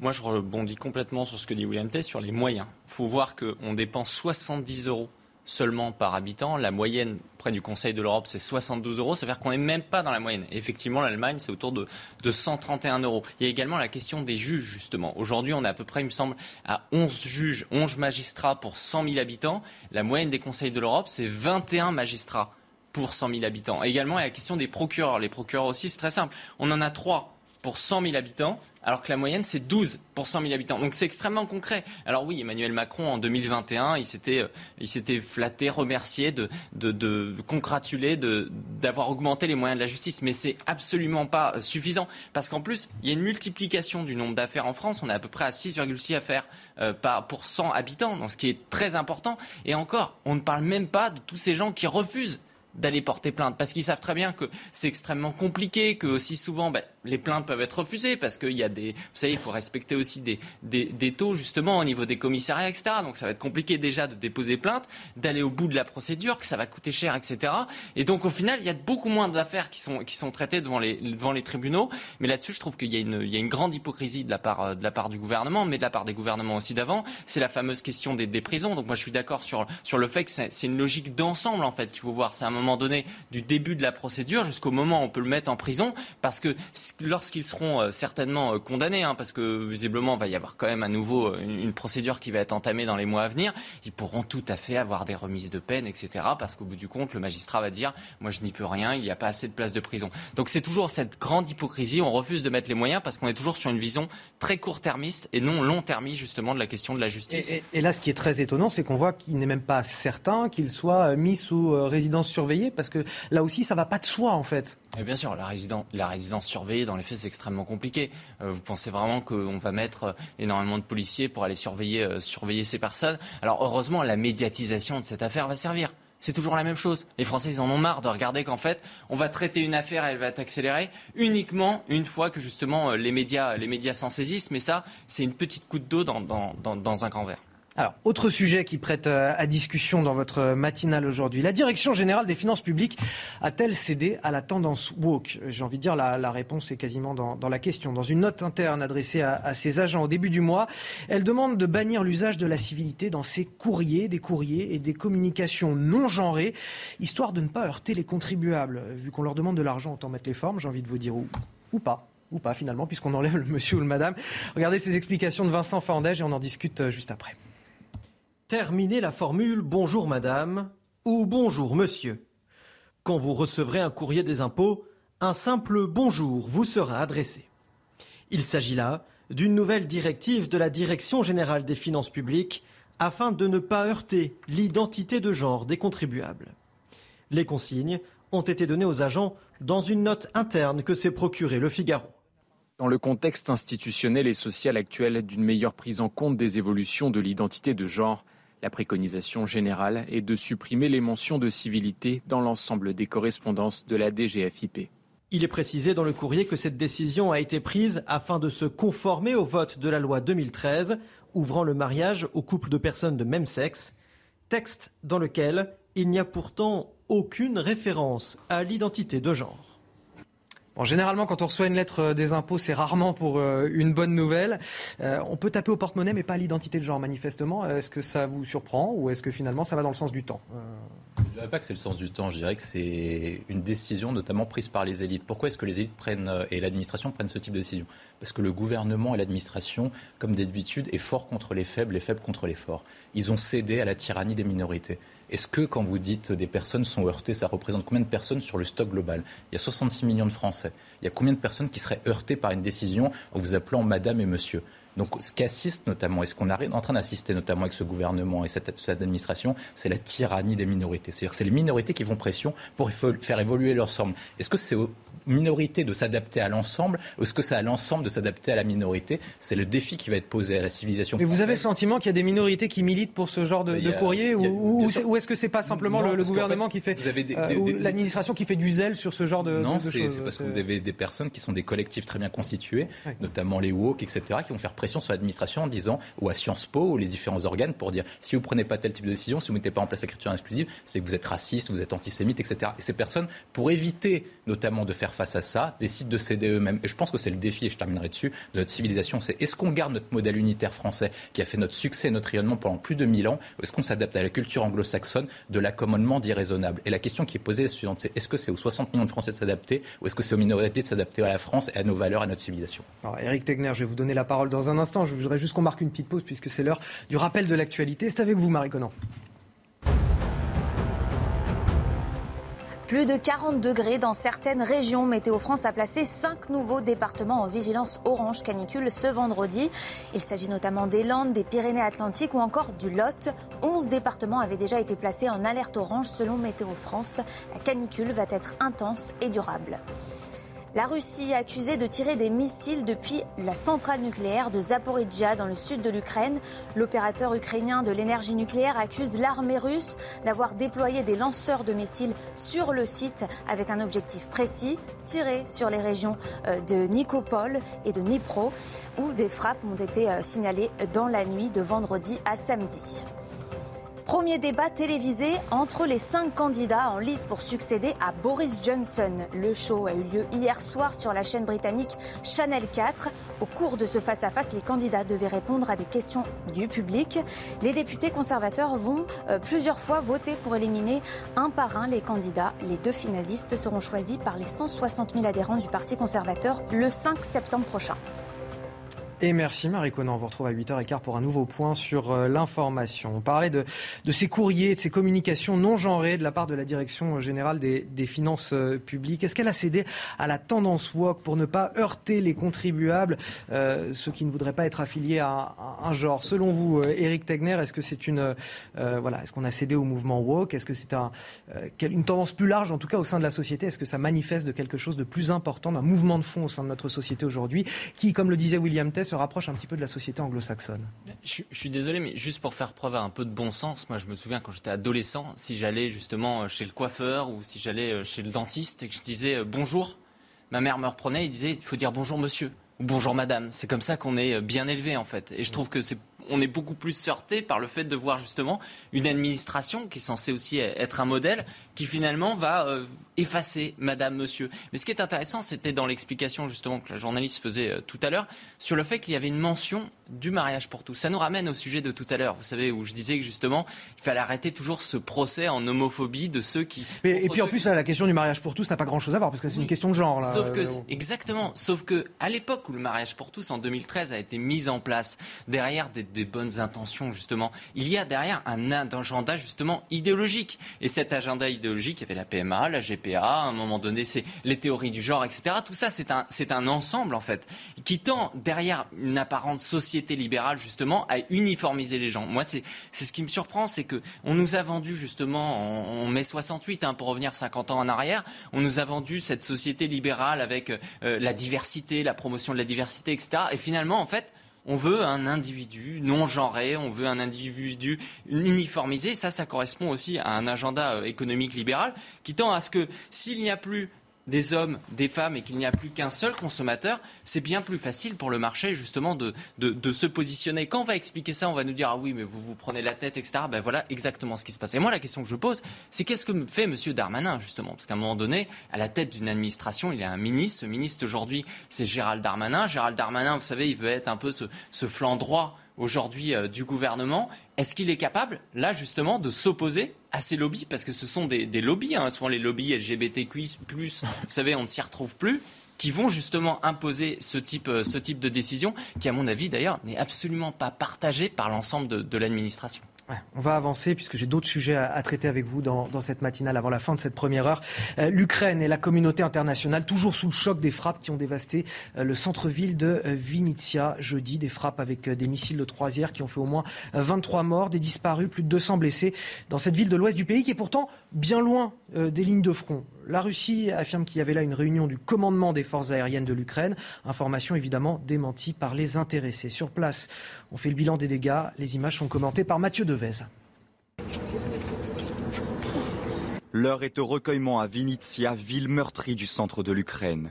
Au moins 23 personnes ont été tuées par une frappe russe sur un immeuble commercial du centre-ville.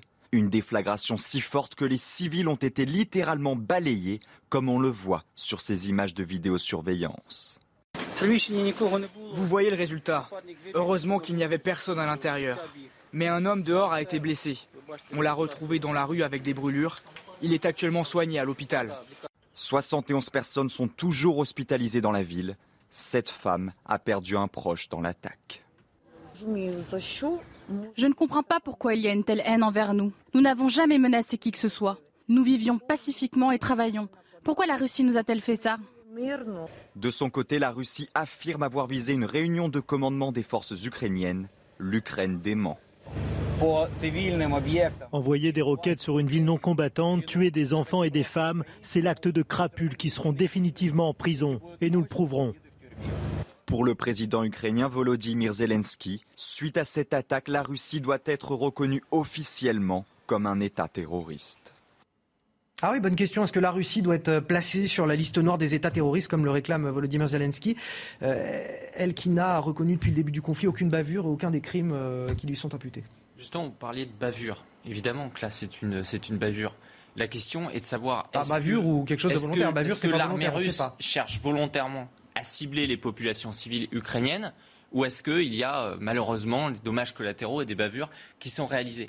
Euh, Aujourd'hui, ce qu'on observe effectivement, c'est que l'armée russe, moi je l'ai vu, j'étais à Mariupol, l'armée russe parfois peut se tromper sur les cibles qu'elle va toucher, mais elle ne cherche pas à cibler les populations ukrainiennes. Elle, non, elle n'y a pas d'ailleurs. Euh, pardon, mais là, elle reconnaît aucune des deux situations. C'est-à-dire, elle, dément tout crime et puis elle dément aussi s'être trompée sur ces cibles. Là-dessus, j'attends juste un peu de voir. Moi, moi, ce que je trouve compliqué de parler de ce type de situation, c'est mhm. qu'encore une fois, les fois où j'ai été, moi, moi, je suis allé à Mariupol, je me suis rendu dans des, par exemple, dans des écoles qui avaient été bombardées, donc euh, qui avaient fait du coup la une des journaux. Et en fait, dans les faits, dans ces écoles, il y avait euh, des bataillons, des QG de bataillons de l'armée ukrainienne, etc. Donc les, Russes sont convaincus, et ils ont raison sur certains cas, euh, eh bien que des bataillons que l'armée ukrainienne peuvent parfois être dans des bâtiments publics et donc ils vont les cibler. Le problème, c'est qu'effectivement, dans de nombreux cas, ils se retrouvent où en fait ils ne sont pas forcément très bien informés, donc il va y avoir des dommages collatéraux qui vont être très dangereux, ou alors ah, ils vont mal cibler. Encore faut-il en avoir la certitude. Voilà, voilà mais effectivement sur ce genre d'affaires, il faut attendre un petit peu. On se rappelle du centre commercial qui avait été, c'était l'affaire il, y a trois semaines, où justement on avait dit qu'au début les Russes avaient ciblé le centre commercial qui avait fait de nombreux morts, sauf qu'en fait c'était un dépôt d'armes et de munitions à côté qui avait été ciblé. Ce dépôt d'armes et de munitions avait pris feu et ensuite ça avait mis le feu au centre commercial. Donc encore une fois, le temps de nous dire, on a 14 pays euh, européens sûr, on peut condamner, mais de la dire c'est terroriste. Moi, je trouve que c'est quand même très hâtif d'utiliser ce genre de choses. Un terroriste, c'est quelqu'un qui va revendiquer justement de vouloir, euh, voir terroriser il, la Il reste quelques secondes pour, pour William Tay. Est-ce qu'on peut parler d'État terroriste pour la Russie? Est-ce qu'il faut le classer parmi les États terroristes, comme le réclame euh, Volodymyr Zelensky? On est en situation de guerre et une guerre, c'est sale. Ça va durer des années, ça dure déjà depuis des années, notamment depuis 2014 et depuis le, le Donbass. Ce qui se pose comme question, c'est est-ce que la Russie viole les conventions de Genève et les différents traités qui ont été mis pour réglementer, entre guillemets, la guerre? Actuellement, il n'y a aucune organisation qui le dit. Donc si par cas, ils auraient commis un crime, notamment en violant la Convention de Genève, et eh ben dans ce cas-là, il faudrait les condamner. Mais ensuite, après, sur le deuxième point, sur la question de la condamnation terroriste, c'est juste une guerre. Et une guerre, c'est ça, là. Et ça va durer 10 ans. Et, la question, c'est est que, c'est que Emmanuel Macron avait dit nous assistons à un retour du tragique en Europe. Et le tragique conduit à des événements tragiques. Et la question de l'indignation, et je pense que le principal pour nous, c'est une seule question c'est qu'est-ce que veut l'Europe pour l'Ukraine? Est-ce qu'on préserve l'intégrité territoriale? Est-ce qu'on préserve la Crimée? Est-ce qu'on récupère le Donbass, etc. C'est ça les questions qu'on doit se poser. Et je pense qu'on doit passer à un autre stade qui est plus le stade de l'émotion, mais la stade de la stratégie. Et il y a des morts de l'autre côté, hein. préciser juste un élément, à Donetsk, il y a encore eu une vingtaine de morts euh, hier, des morts d'ailleurs causées par les canons César. C'est-à-dire qu'on a retrouvé des obus de canons César justement à Donetsk, ce sont les canons français. Donc euh, Donc, euh, il faut aujourd'hui, il y a qu'effectivement des, des morts puissent ce attester tout ça et, euh, et- que ce soit documenté, ce qui ne l'est pas encore pour le moment, parce qu'on est vraiment aussi. au- Mais des deux côtés en fait, c'est pas Mais complètement. bien sûr, il faut, il faut documenté, c'est ça. documenter, il faut documenter encore cette euh, guerre. C'est tout, c'est simplement le point sur lequel je voulais revenir. Du sport à présent pour euh, finir sur un petit peu euh, plus de, de sourire avec euh, le rugby. Les derniers matchs à suivre des tournées d'été sur les antennes de Canal+ tout au long du week-end. Australie-Angleterre, acte 3. Il y a 15 jours, les Wallabies prenaient le meilleur sur les Anglais à 14 contre 15 pendant plus d'une mi-temps. Mais les hommes d'Eddie Jones, revanchards, prennent la deuxième manche une semaine plus tard, 25-17. Cela grâce notamment à un Owen Farrell chirurgical auteur de 20 points.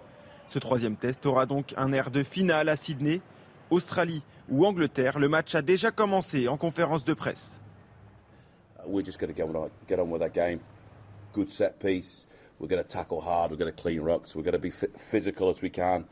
Um, We don't think we've um, played as well as we can. We think we're, we're, we're a better team than what we've shown so far. So that's hugely exciting for us. And, you know, our motivation and inside is, is to put that out there and show that to the crowd tomorrow.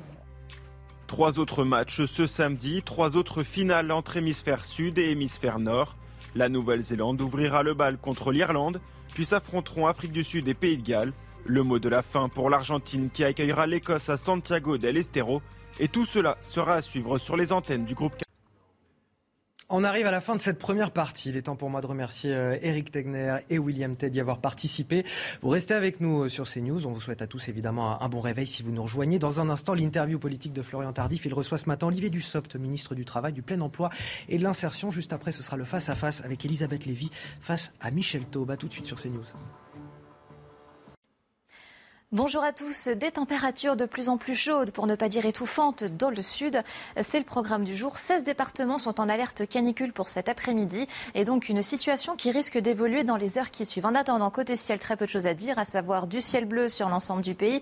Quelques nuances tout de même, hein, surtout près de la Bretagne et du nord-est, où on pourrait avoir quelques nuages et quelques entrées maritimes en direction du golfe du Lion. Dans l'après-midi, plus d'entrées maritimes, mais du vent qui va se mettre en place. D'ailleurs, de manière sensible, hein, 60 km heure en basse et moyenne vallée du Rhône. Et donc, vu que les sols sont très secs, vu qu'il fait très chaud, les conditions sont euh, tout simplement idéales pour des déclenchements d'incendie. Donc, soyez très prudents euh, si vous êtes en forêt. Pour les températures, elles restent encore très chaudes aussi euh, donc pour le matin, avec 23 degrés en direction de la Méditerranée. Ça sera quand même beaucoup plus clément, mais temporaire en direction du nord, avec 10 degrés, que ce soit Cherbourg ou 17 degrés pour la capitale. Et donc, dans l'après-midi, la chaleur investit progressivement à nouveau les régions du nord, avec 30 degrés pour la capitale, 31 degrés en direction de la Bretagne. Ça sera un tout petit peu plus tempéré, respirable vers les Hauts-de-France avec 26 degrés à Lille, mais toujours des températures caniculaires très difficiles. 39 degrés, localement 40 degrés, voire on pourrait atteindre les 41 degrés. Soyez extrêmement euh, vigilants. Donc une situation qui malheureusement va empirer dans les prochaines heures, avec donc la journée de dimanche à peu près pareil, si ce n'est que la chaleur va encore prendre quelques degrés de plus vers le nord. Et donc on attend un pic caniculaire dans la journée de lundi et de mardi qui seront les plus chaudes de la semaine, avec la barre des 40 degrés qui pourrait donc fleurir sur bon nombre de nos régions. Il faudra attendre l'arrivée des orages, mais malheureusement pas avant mardi soir, mercredi, pour mettre fin à ces très fortes chaleurs. Bien évidemment, Météo France nous donnera beaucoup plus de détails dans euh, les prochaines heures. Et donc, en attendant, eh je vous emmène du côté de Saint-Malo, où il faudra bien profiter justement de cette matinée avant l'arrivée de la chaleur. hein. plus de 32 degrés annoncés cet après-midi. Bonjour à tous, il est un petit peu plus de 8 heures. Bon réveil si vous nous rejoignez dans la matinale week-end de CNews. Dans un court instant, l'interview politique de Florian Tardif. Il reçoit ce matin Olivier Dussopt, ministre du Travail, du Plein Emploi et de l'Insertion. Mais tout d'abord, le rappel des principaux titres de l'actualité. Jamais la Gironde n'avait connu euh, des feux aussi dévastateurs. Près de 8000 hectares de forêt partis en fumée, 12 000 personnes évacuées, de grosses frayeurs pour beaucoup d'habitants de la région. Et déjà une polémique, manque-t-on de moyens pour lutter contre les flammes Tout au long de cette matinale, nous serons sur le terrain avec euh, Marine Sabourin et Thibault Marcheteau. Et si les membres d'un commando responsable d'une fusillade mortelle à Nantes étaient libérés à la fin du mois Ce n'est pas de la fiction, c'est une hypothèse hautement probable qui souligne le manque de moyens de la justice. Car oui, des individus pourraient bien sortir de prison parce que les magistrats ne sont pas parvenus à respecter les délais d'instruction. Une affaire complètement effarante dont on vous parle ce matin. Politique également, avec euh, ce Cailleux dans la chaussure du gouvernement. Caroline Cailleux, ministre en charge des collectivités territoriales, va-t-elle pouvoir se maintenir à son poste malgré ses excuses? Après ses propos blessants sur le mariage pour tous et sur les homosexuels, elle est lâchée par certains ministres. Des membres de la majorité ont même signé une tribune contre elle qui pourrait être publiée dans les prochaines heures. Voilà pour l'essentiel des titres. On verra peut-être d'ailleurs ce qu'il en est avec Olivier Dussopt, ministre du Travail, puisque tout de suite c'est l'interview de Florian Tardif. C'est à vous Florian. Merci Anthony. Olivier Dussopt, vous êtes ministre euh, du Travail, du plein emploi et de l'insertion. Bonjour à vous. Le plein emploi, est-ce que ce n'est pas une utopie? Le plein emploi n'est pas une utopie. Cela a été pendant longtemps et à tel point que ce, mot, cette expression, n'existait plus dans notre vocabulaire. Nous avons connu euh, en France un chômage de masse, un chômage structurel. Et depuis 2017, le chômage baisse même un peu avant. En réalité, il a commencé à baisser avant. Nous sommes passés entre 2017 et 2022 de plus de 9 à 7,3% de chômage. Et nous avons un objectif avec le président de la République, c'est qu'en 2022, la France puisse être à 5% de chômage, ce qui est considéré comme une forme de, de plein emploi à l'échelle d'un pays comme le nôtre. Et pourtant, nous sommes dans une situation euh, paradoxale où il y a un chômage qui reste tout de même important et on peine à recruter dans de nombreux euh, secteurs. Pourquoi? Comment l'expliquez-vous C'est le grand paradoxe, effectivement. Il y a deux explications à cela. La première explication, et qui est une, plutôt une bonne nouvelle en réalité, c'est qu'entre décembre 2019, avant la crise du Covid, et aujourd'hui, l'économie française a créé 750 000 emplois dans le secteur privé. C'est considérable, ça explique la baisse du chômage, ça explique que nous ayons un taux d'emploi, un taux d'activité qui soit très élevé.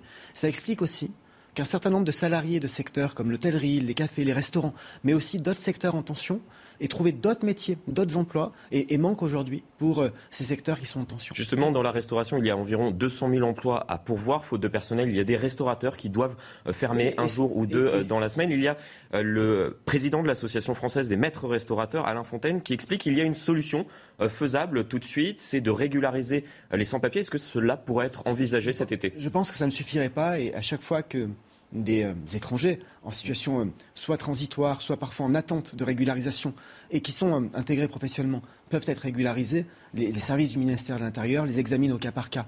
Mais le secteur de la restauration, des cafés, des restaurants emploie aujourd'hui plus de salariés qu'avant la crise. Et donc, ça explique aussi ces tensions. La, la deuxième vraie raison, au-delà euh, de ces créations d'emplois pendant les, les cinq dernières années, c'est euh, un problème de formation, d'adéquation entre les compétences des demandeurs d'emploi et euh, les besoins des entreprises. Depuis euh, plusieurs années aussi, des efforts sont faits, singulièrement depuis octobre 2021. Jean Castex, alors Premier ministre, a mis en place un plan de, réduction des tensions de recrutement.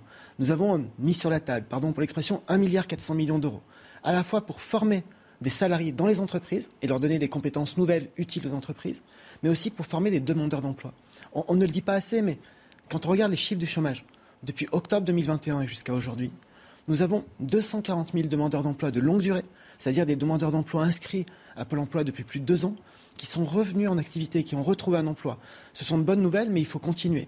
Il faut continuer avec de la formation, il faut continuer avec de l'insertion, il faut continuer avec de l'accompagnement, parce qu'il y a aussi une autre réalité, qui est que plus le chômage baisse, plus les demandeurs d'emploi qui, qui attendent, qui cherchent un emploi, sont des hommes et des femmes qui ont pu rencontrer des, des difficultés, qui ont pu être cabossés par la vie, parce que parfois euh, en arrêt depuis longtemps, parce que en rupture avec le monde du travail. Il y a mille explications. Mais il faut parfois envisager des, des reconversions. Il y a eu euh, cette expression du président de la République, maintenue euh, par, par ce dernier, de travailler, de traverser la rue pour trouver du, du travail. C'est- Vous partagez cette expression? D'abord, ça, ça signifie qu'aujourd'hui, il y a du travail et que lorsque euh, l'on regarde le marché du travail, la principale difficulté des entreprises, c'est de recruter. J'ai j'ai la chance de, de beaucoup me déplacer, de visiter beaucoup de départements, beaucoup de villes. Partout où je vais, et, c'est le cas chez moi en Ardèche, la première difficulté des entreprises, c'est de recruter. Après, il faut que... On dit quoi du coup Il faut que les demandeurs d'emploi aient les compétences pour occuper les postes. Et donc, ce que l'on dit aux, aux chômeurs et aux demandeurs d'emploi, c'est saisissez-vous des outils de formation, saisissez-vous des possibilités pour vous construire un nouvel avenir professionnel. Et on ne le dit pas euh, sèchement, on le dit en accompagnant, on le dit en aidant, que ce soit les chômeurs de longue durée, que ce soit les jeunes. Nous, avons mis en place un outil qui s'appelle le contrat engagement jeune, qui permet d'accompagner les jeunes vers l'activité. On en a déjà signé 120 000 depuis le début de l'année, avec un accompagnement, avec euh, des contreparties très fortes en termes d'activité d'insertion, de recherche d'emploi, de formation, parce que c'est l'accompagnement qui fait aussi le, retour vers l'emploi. On parle chômage depuis euh, tout à l'heure. Vous allez euh, durcir les, conditions d'obtention du chômage. Le président de la République a évoqué un système complexe. Est-ce que vous pouvez nous en parler un peu plus? Aujourd'hui, nous sommes dans une période où la réforme de l'assurance chômage portée par ma prédécesseur, Elisabeth Borne, mhm. a été décidée en 2019, avec un, durcissement des règles, avec la volonté de lutter contre la permittance et la volonté de rendre le système plus juste, dans une période où déjà en 2019, l'emploi progressait et les mhm. difficultés de recrutement apparaissaient. Ces, règles sont valables jusqu'au 1er novembre. Et donc notre première priorité, avec la Première ministre, c'est de faire en sorte que ces règles puissent être prolongées et qu'on ne revienne pas en arrière. Il faut aussi qu'on aille plus loin. Et aller plus loin, c'est par exemple... C'est aussi, c'est pas seulement ça.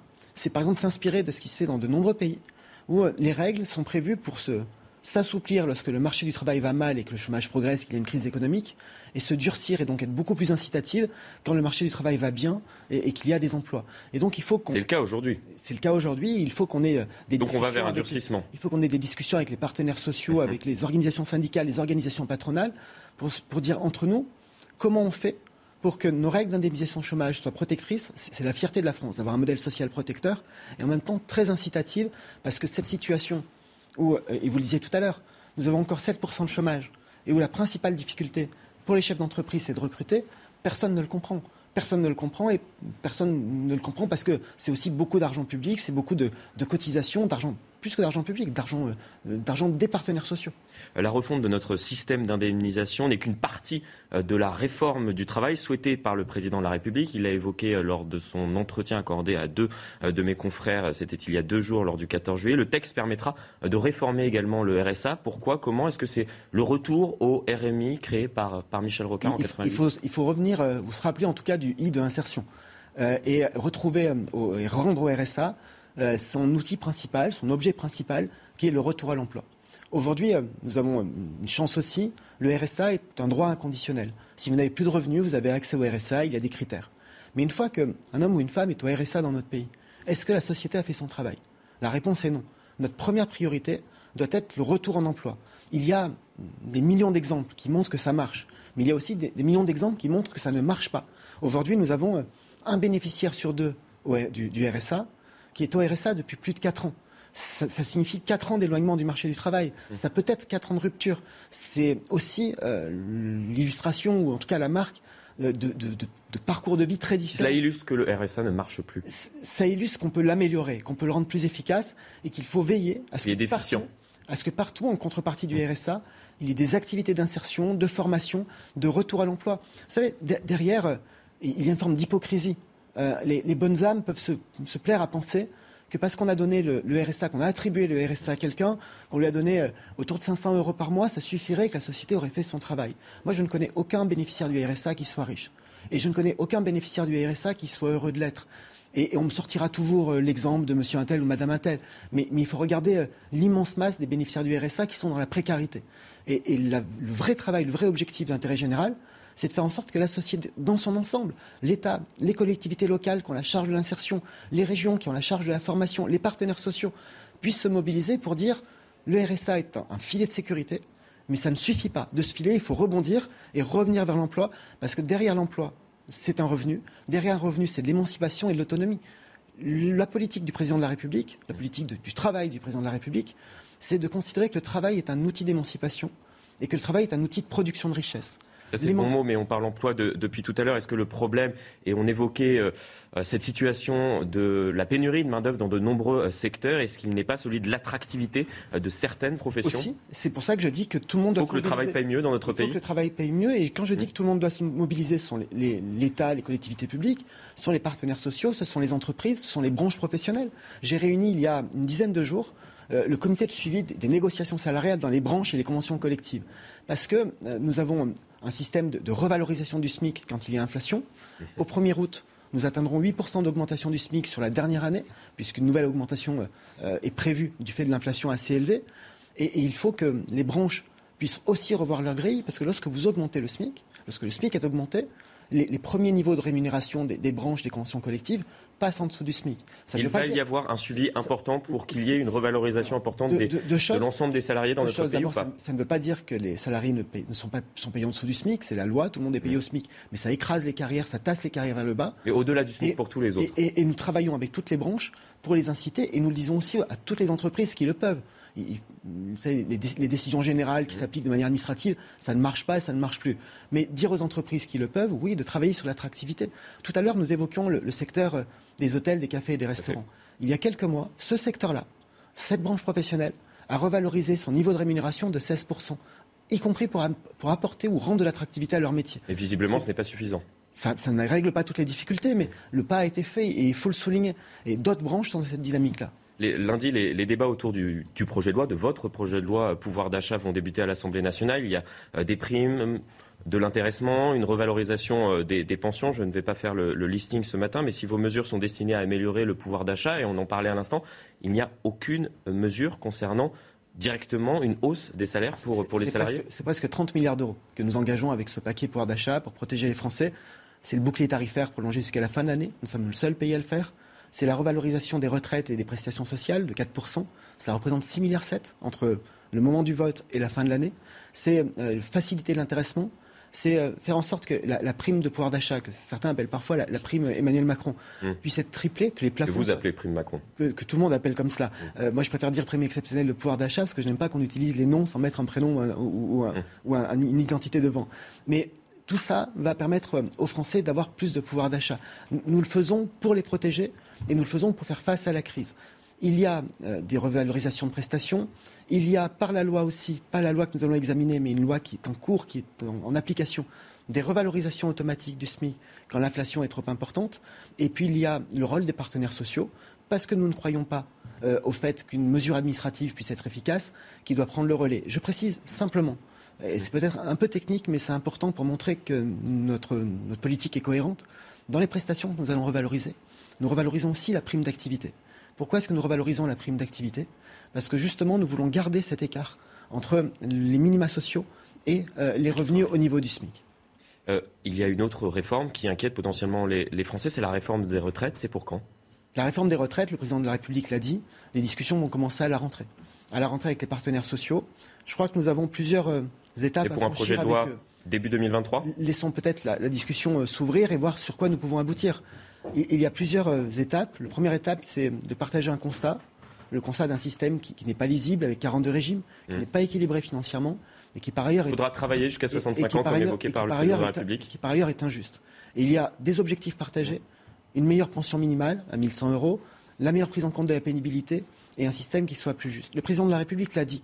Il faudra progressivement travailler plus, peut-être jusqu'à 65 ans. Il a aussi dit que ça serait très progressif et que ça n'était pas à l'horizon de ce seul quinquennat et qu'il fallait faire les choses progressivement. Donc à partir de 2030, on travaillera jusqu'à 65 ans. C'est l'objectif potentiellement laissons du la discussion euh, se dérouler avec les partenaires sociaux. Il y a des compromis qui peuvent être faits Je, l'espère et on travaillera pour ça. Ce que je sais, c'est qu'avec les réformes déjà mises en œuvre, déjà votées, l'âge moyen de départ à la retraite, l'âge effectif de départ à la retraite, parce que l'âge légal est une chose, l'âge effectif de départ à la retraite en est une autre progressivement, toutes les études le montrent. À horizon 2030-2032, on sera au-delà de 64 ans d'âge moyen effectif de départ à la retraite.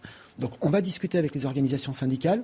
Il nous faut un système qui soit juste et un système qui soit équilibré. Parce que si vous améliorez le système sans l'équilibrer, ça n'est pas responsable. Si vous vous contentez de l'équilibrer, ça n'est pas juste. Et une toute dernière question qui concerne une de vos collègues au gouvernement. On en a parlé tout à l'heure. Caroline Cailleux est empêtrée dans une polémique autour des propos qu'elle a pu tenir en 2013 sur le mariage pour tous et qu'elle a maintenu cette semaine. Elle a tenté euh, d'éteindre cette polémique hier en vain puisqu'une dizaine de parlementaires issus euh, des rangs de la majorité ainsi que d'anciens ministres auraient signé une tribune qui pourrait euh, paraître dans les prochaines heures. Est-ce qu'elle doit démissionner selon vous? Ça, ce n'est certainement pas à moi de le dire. Ce que je sais, parce que j'ai échangé avec elle hier après-midi.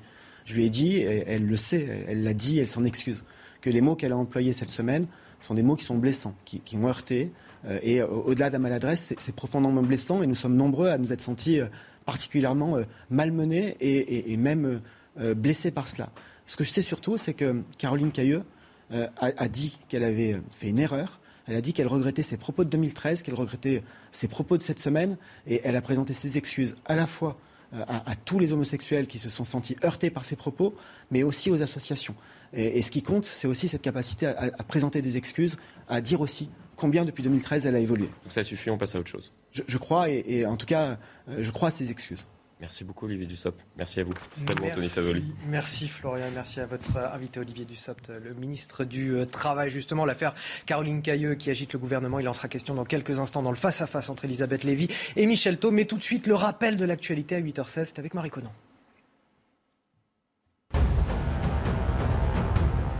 Vers un week-end très chargé sur les routes. Ce sont les prévisions de Bison Futé. Toute la France est classée rouge dans le sens des départs samedi et dans le sens euh, des retours dimanche. La circulation sera très difficile alors même que les fortes chaleurs continuent. L'Europe suffoque, ravagée par de nombreux incendies. Il se situe essentiellement dans le sud, en Espagne, au Portugal, en Grèce, chez nous, en France. En Gironde, ce sont plus de 7300 euh, hectares qui sont partis en fumée depuis mardi. En Grèce, cette bataille contre les flammes a fait deux morts. En cause de ces incendies, les fortes chaleurs et une importante sécheresse qui devraient continuer dans les prochains jours. Pourquoi les spectateurs étaient aussi proches du feu d'artifice à Cholet Une enquête pour homicide involontaire a été ouverte après la mort de deux personnes, dont un enfant de 7 ans lors du 14 juillet. Au total, sept personnes ont été blessées. Une partie du public se trouvait dans une zone interdite. Cette enquête devra déterminer les responsabilités de chacun. Allez, dans un instant, le face-à-face, euh, Elisabeth Lévy et Michel Taubon parlera de l'administration fiscale qui envoie des courriers non genrés ou encore des responsables présumés d'une fusillade qui pourrait sortir de prison d'ici la fin du mois. Tout de suite. Bonjour à tous, si vous nous rejoignez, la matinale euh, week-end se poursuit avec euh, le face-à-face et le face-à-face du jour. C'est avec Elisabeth euh, Lévy. Bonjour Elisabeth. Bonjour. Directrice de la rédaction de, de Causeur. Et face à vous aujourd'hui, Michel Taube. Bonjour. Michel Taube, vous êtes fondateur du site Opinion International. Une demi-heure hein, pour débattre des grands thèmes de l'actualité. On, on, parlera de l'affaire Caroline Cailleux qui agite le gouvernement, de l'administration fiscale qui envoie des courriers non genrés désormais. Et puis les responsables. Oui, je sais que ça, ça je, je savais que ça allait vous faire parler, Elisabeth. Elisabeth Lévy. Gardez vos munitions. Ça me fait déjà rire. Je, je, vois ça. Gardez vos munitions. On en parle dans quelques minutes. Et puis les responsables présumés d'une fusillade qui pourrait sortir de, de prison euh, pour des questions de procédure. Voilà, une affaire assez euh, hallucinante. Mais tout d'abord, je voudrais qu'on commence avec euh, évidemment ce qui agite le week-end, la journée puis la semaine. Hein, depuis le début de la semaine en Gironde, ces incendies. les pompiers qui parlent d'incendie du siècle. Ils sont plus de, de 1800 sur le terrain mobilisés contre les flammes en, en Gironde. Le feu qui a englouti déjà près de 8000 hectares de forêt. 12 000 personnes évacuées, dont 10 000 à la de bûche. Et justement, on va retrouver sur place, sur le terrain, Patrick Davet. Bonjour, vous êtes le maire de la Teste sur Bûche. Vous affrontez Bonjour. ces incendies oui. avec vos habitants. De bûche, de bûche. La Teste de Bûche, pardon. Euh, vous avez rencontré euh, ce matin euh, des habitants, j'imagine, vous les côtoyez tous les jours pour leur expliquer l'évolution de la situation. Quelles annonces vous avez pu eh leur oui, faire oui, déjà oui, ce matin savez, né, Et qu'est-ce qu'ils vous disent, eux? Parce qu'on imagine qu'ils sont évidemment morts d'inquiétude, les habitants. Alors, ce que je leur dis aux habitants, ben, dans tous les cas, je leur dis que nous sommes là, qu a, que les pompiers font leur travail de façon considérable et on, est en train de gagner. Je pense qu'on est en train de gagner sur sur ce feu, mais je mets ça vraiment au conditionnel parce que vous savez, c'est quelque chose. Le feu, je, découvre, c'est quelque chose de terrible. Quand j'entends les mots de guerre par les pompiers, c'est véritablement un ennemi. Il avance, c'est incroyable, incroyable. Il faut le vivre. Je l'ai vu d'hélicoptère, je l'ai vu. Donc, ce que je leur dis, c'est qu'aujourd'hui, sur la partie caso, on a une certaine accalmie, on a de l'espoir. C'est exactement le mot que je vais donner. On a de l'espoir. Ça semble, ça semble être être contenu. Ça semble aujourd'hui, on a, il y a vraiment, il y a du monde qui euh, qui est prêt si, si jamais il y, avait des départs. Néanmoins, aujourd'hui, la nouvelle qui est moins bonne, c'est qu'il y a des feux de cimes, vous voyez, de ce qu'on appelle les, les, cimes de pin, la cime des pins qui part euh, sur les, en direction sur les plages océanes et plus particulièrement sur les plages du Petit Nice et de la Lagune. Donc là, il y a tout un, comment dirais-je, il y a tout un commando là. De, enfin, pas les termes aujourd'hui. Ça fait ça quatre jours qu'on est sur le terrain. C'est c'est de plus en plus difficile. Il y a toute une, équipe de pompiers qui sont partis là-bas, qui sont en train d'y travailler. Il y a de la prévention également. Nous faisons avec des euh, avec des bulles. Nous faisons des pare-feux. C'est chez nous qui c'est des pare-feux qui faisaient une dizaine de mètres. On les a grandis jusqu'à 50 mètres ces pare-feux de façon à pouvoir non seulement ralentir le feu, mais mais l'attaquer également. Euh, voilà, c'est tout le monde est, est, euh, est sur le pont. Vous avez Alors, espoir, je, Patrick Davet je, je, voudrais donner. Patrick Davet, vous avez, vous avez espoir oui, que les habitants puissent regagner leurs espoir. habitations, puissent regagner leurs habitations rapidement non, pour l'instant, je ne peux rien leur dire et je ne veux pas leur donner le faux espoir. Le seul espoir que je vais leur donner, je vais leur donner maintenant, c'est que nous sommes en train de travailler pour que les gens de Caso qui ont évacué leur logement, dont certains n'ont pas pu rentrer chez eux pour récupérer leurs animaux domestiques, les chiens, les chats, on va, on est en train d'organiser quelque chose. Si euh, rien ne, nous empêche, cet après-midi à 14 heures, euh, là, je demande aux gens d'aller s'inscrire au parc des expositions, de donner leur, leur nom, leur adresse évidemment et le type d'animal animal qu'ils veulent, ils ont besoin de récupérer ou soigner. Et cet après-midi à 14h, nous les escorterons à la police nationale, la police, municipale sur Caso pour qu'ils puissent s'occuper de leur, animal ou de leurs animaux s'ils en ont plusieurs. Ça, c'est le bon côté des choses. Mais évidemment, je parle conditionnel. Si l'aventure, il y avait de nouveau un feu qui, se, euh, qui reprenait sur le lieu dit, le lieu dit Jomar, comme ça s'est passé hier, nous serons obligés, évidemment, d'arrêter immédiatement cette opération. Mais pour l'instant, nous sommes euh, dans l'espoir et nous pensons que nous allons pouvoir la réaliser au moment où je vous parle. Il est, je ne sais plus quelle heure, il est 8h30 du, euh, il est 8h30 du matin. Voilà ce que je dis à, mes, à mes habitants. Mais croyez-moi, on se bat, on se bat. Mais ils le savent, hein, ils le savent parce qu'ils nous le rendent bien. Vous avez beaucoup de réfugiés, euh, de personnes que vous abritez euh, dans le parc des expositions de la ville? Alors, ça tourne beaucoup. Ça tourne beaucoup parce qu'au départ, on a démarré à 6 000, mais certains, bon, euh, ont abandonné, euh, à mon avis, les trois t-shirts et les deux pantalons euh, qu'ils avaient laissés. Ils sont, ils sont repartis. Hier, nous avons, avec des bus, nous avons fait une opération puisqu'on avait évidemment sécurisé les campings et plus particulièrement aussi, il y avait, il y avait toute la, sécurité interne au camping parce que je, vous laisse imaginer qu'il il y avait peut-être des, des, gens qui, qui avaient l'intention aussi d'aller récupérer les affaires et qui n'étaient pas les leurs. Quoi. Hein. Donc on a sécuriser tout ça. Hier, on a fait des bus. Les gens ont pu récupérer leurs affaires. Ils ont pu récupérer le, cas échéant leur voiture quand ils ont été évacués en bus ou qui n'ont pas pu rentrer au camping parce qu'ils étaient à la plage.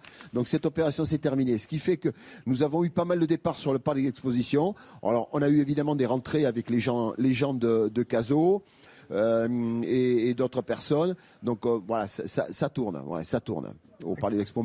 On a une grosse équipe là-bas sur place, à la fois tous mes élus, à la fois euh, des gens euh, du secteur euh, soignant qui sont sur place. Donc, il y a vraiment une logistique. Le personnel de la ville que je, que je, je tiens à, remercier sincèrement qui s'est porté bénévole, beaucoup de personnel de la ville. Voilà, il y a une solidarité qui s'est créée dans cette ville. C'est assez incroyable, tous les commerçants qui nous ont aidés. Vous savez, les pompiers me disent on a un accueil 5 étoiles. On on l'a pas toujours, on a un accueil 5 étoiles. Donc, tout, tout ça, ça nous, ça nous permet de, se mettre du bon au cœur, de tenir. Parce que vous savez, il faut, euh, là, il faut être solide. Là, il faut, Patrick Davet, j'ai une dernière question pour vous. Dans ces moments-là, je, comprends tout ça. J'ai une dernière question pour vous. Euh, il y a une petite musique qui monte. On entend certains euh, responsables locaux dire ben voilà, on a, on a peut-être manqué de moyens au début de, de ces incendies pour faire face aux flammes. Est-ce que c'est votre sentiment, vous, aujourd'hui? Non, non, moi je ne veux pas rentrer dans, ce débat. C'est un autre débat. Moi je ne veux pas du tout rentrer là-dedans. Moi aujourd'hui, je, euh, regarde. on a fait avec les moyens que nous avons et, croyez-moi, euh, voilà. La seule chose dont, et ça c'est moi qui vais le régler par la suite, c'est l'état de la forêt. Pourquoi cette forêt était-elle aussi peu euh, franchissable par endroit Voilà. Et ça c'est moi qui vais le régler en, finalité. Aujourd'hui, les moyens des pompiers, écoutez, ils ont mis de gros moyens. On a eu jusqu'à plus de six avions, je crois hier encore. On avait quatre Canadair, on avait deux Dash. bon voilà. bon après chacun. On, entend bien. On ne rentre pas dans la polémique. Pas, je suis pas. Mais, merci. Non, non, non, non, je veux pas rentrer là-dedans. Moi, ça, c'est pas mon, c'est pas mon rôle. Hein. Merci à vous, euh, Patrick Davet. De sauver les maisons de mes, merci. les vies. Merci à vous, Patrick Davet. On vous souhaite beaucoup de courage à vous, bien sûr, et puis à vos administrés, bien évidemment, et à tous les vacanciers qui sont dans la région et qui ont dû écourter, évidemment, leur séjour. merci à vous d'avoir accepté de, de, témoigner sur notre. Ils peuvent venir sur le bassin, qu'ils le sachent. Hein. Et on souhaite évidemment le retour des touristes le, plus rapidement possible. Merci à vous, euh, Patrick Davet. Merci également à Marine Sabourin et Thibault Marcheteau qui nous ont euh, permis de, réaliser ce, duplex. Euh, Michel Taupe, vous vouliez dire un mot sur ces incendies? Oui, ben, par exemple, il y a Olivier Richefaux qui est le président du département de la Mayenne et qui préside les services départementaux de sécurité civile dans toute la France, qui lui demande la création d'un secrétariat d'État à la protection civile parce qu'il y a une telle augmentation des incendies. Emmanuel Macron, qui il y a deux jours au, au QG de sécurité Place Beauvau, qui effectivement apporter aussi son soutien moral aux forces de sécurité. Manifestement, il y a quand même, euh, j'entends bien ce que dit le maire, mais il y a un manque de moyens, il y a un manque de coordination générale. Beaucoup d'efforts ont été faits. Il y a une solidarité européenne. Il y a des Canadaires grecs qui sont d'ailleurs intervenus euh, également en Gironde. Mais manifestement, ça devient tellement important, plus du double d'incendies qu'il y a deux ans, qu'il faut mettre les moyens et certains élus demandent effectivement que l'État se mobilise davantage. beaucoup de sujets de discussion. Ce matin, je voudrais qu'on parle de, de, Caroline Cailleux, la ministre des collectivités territoriales. Ah, je vois déjà hausser des sourcils. Est-ce qu'elle va pouvoir se maintenir au deux, hein, gouvernement Mais j'imagine, euh, cette affaire, elle embarrasse l'exécutif. On l'a vu. On a deux ministres hein, déjà, Clément Beaune, Marlène Schiappa, qui ont mis une pièce dans la machine euh, en fin de semaine en se désolidarisant, en condamnant les propos de leurs collègues. Et c'est quand même un signal, parce que Clément Beaune, c'est plutôt le bon élève du gouvernement. Marlène Schiappa, on sait qu'elle est, est quand même proche d'Emmanuel Macron, extrêmement est fidèle. même le ministre de tutelle de Madame Cailleux, non? Ça, ça va être, euh, ça va être euh, compl- Alors c'est pas son ministre de tutelle. Non, non, non, non. C'est pas son ministre de tutelle directement, mais ils sont dans le même, euh, ils sont dans le même, euh, ils ont le même ministre de tutelle, ils sont dans le même euh, bâtiment. On va revenir au, au fond de l'affaire. Tout d'abord, des propos blessants sur le mariage pour tous, sur les homosexuels qui ont été tenus par euh, Caroline euh, Cailleux en 2013, qu'elle disait assumer en début de semaine avant de faire marche arrière face au tollé. Les explications Mathurio et on en discute juste après sur ce plateau. Tout commence avec des propos tenus en 2013. Caroline Cailleux qualifiait le mariage pour tous de dessin contre nature. Mardi, la ministre des collectivités territoriales a assumé ses anciennes déclarations. Je maintiens évidemment mes propos, mais j'ai toujours dit que la loi, si elle était votée, je l'appliquerais. Je dois vous dire quand même que j'ai beaucoup d'amis parmi ces gens-là. Ces gens-là, une formule qui fait instantanément réagir. Plusieurs associations anti-homophobie ont annoncé avoir déposé plainte. Caroline Cailleux s'est finalement excusée dans les colonnes du Parisien. Les propos mentionnés remontent à 10 ans. Évidemment, je ne les utiliserai plus et je les regrette. Je comprends que ces propos stupides et maladroits aient pu autant blesser. Je tiens ici à renouveler toutes mes excuses les plus sincères car ils ne reflètent pas du tout ma pensée. Après ce mea culpa, Caroline Cailleux a reçu le soutien d'Elisabeth Borne. Je pense qu'elle a eu l'occasion de s'expliquer dans une interview pour, voilà, pour présenter euh, ses excuses aux personnes qui ont pu être choquées. Je pense que les choses sont désormais claires. Malgré ce soutien, des membres de la majorité ont signé une tribune à paraître pour réclamer son exclusion du gouvernement. Et voilà, on voit le résultat. Résultat, une, une tribune euh, secrète, entre guillemets, euh, de beaucoup de monde. Tout le monde le sait maintenant, mais qui va Oui. être publiée probablement demain, euh, signée par une centaine de personnes, dont des anciens ministres, des premiers ministres, des membres de la majorité. Euh, Est-ce qu'elle peut se maintenir dans ces conditions, gouvernement Caroline Cailleux Alors, se maintenir, j'y viendrai à la fin. Peut-être quand même un mot euh, euh, sur l'affaire. Je suis d'abord gêné par euh, les sortes d'amalgames qui sont faits dans cette affaire. C'est-à-dire que les propos, et le ces gens-là en particulier, est évidemment euh, tout à fait euh, choquant. Euh, mais, si vous voulez, il me semble que, dans les, en tous les cas, dans la pétition qui a été publiée par Tétu, là, le problème, c'est qu'ils étaient contre le mariage pour tous. Eh bien, je répète, moi, j'étais contre le mariage parce que j'étais contre la filiation, en réalité. Je n'ai- oh, je n'ai même pas envie de dire que je ne suis pas homophobe. Si vous voulez, j'aurais l'impression de donner de, des de vous gages. justifier pour rien, évidemment. Voilà, donc, ce que vous voulez dire, si vous c'est qu'on a le droit d'être contre le mariage pour on tous, avait d'avoir le droit d'être contre, le mariage, pour, tous, Voilà. si vous voulez. Sinon, on est obligé de tous penser pareil. On avait le droit d'être contre le mariage pour tous. Je connais des homosexuels. Pardon. c'est pour ça qu'il y avait une loi, c'est pour ça qu'il y avait des débats, vous J'ai été contre. euh, ce que je veux dire, je connais des homosexuels qui étaient contre le mariage pour tous. Donc, je veux dire, cet amalgame est insupportable. Ça, Et puis- il y a les propos. La deuxième chose, c'est que nature, ce sont ces des gens-là, propos, voilà, c'est- ce sont des propos évidemment euh, euh, choquants pour nous, pour notre époque, si vous voulez. Euh, euh, euh, mais on juge un peu cette dame, si vous voulez, comme on fait toujours, on juge le, le présent à l'aune du euh, nos le valeurs, passé. euh, de- Le- voilà. euh, voilà. C'est- C'est-à-dire, euh, c'est une dame qui a 74 ans, je crois, donc elle parle un peu comme une grand-mère, elle parle un peu, si vous voulez, comme euh, un certain nombre de gens de sa génération. Alors c'est pas bien peut-être, mais et ça, ça, si vous voulez, je... et par ailleurs, elle s'est excusée. Alors on me dit que ces excuses sont insincères. Elle s'est, en tous les cas, le texte qui aurait été écrit. par- Insincère parce qu'au début de semaine, elle, elle disait assumer les propos qu'elle avait voilà, tenus. C'est pour donc ça. c'est bien possible qu'elle soit sincère en tous les cas, euh, et c'est bien possible que le texte n'ait pas été, des excuses n'aient pas été écrit par elle. Maintenant, elle s'est excusée. Voilà. Est-ce que vraiment il faut en profiter parce que dans la pétition têtue, il est expliqué que nous vivons, que jamais il n'y a eu autant d'homophobie. Ça, c'est une vaste blague. Il y a, et nous pouvons nous en réjouir, une normalisation de l'homosexualité dans notre société. Vous pouvez aller dans des villages de Cambrousse où vous avez des couples de boulangers ou de bouchers, c'est très bien comme ça, et tout le monde s'en fout. Si vous voulez, donc, euh, voilà, je, laisse. euh, après, peut-être, si on a le temps, je dirai un mot sur la différence entre, à mon avis, entre gay et homosexuel. C'est-à-dire. Il y a une différence.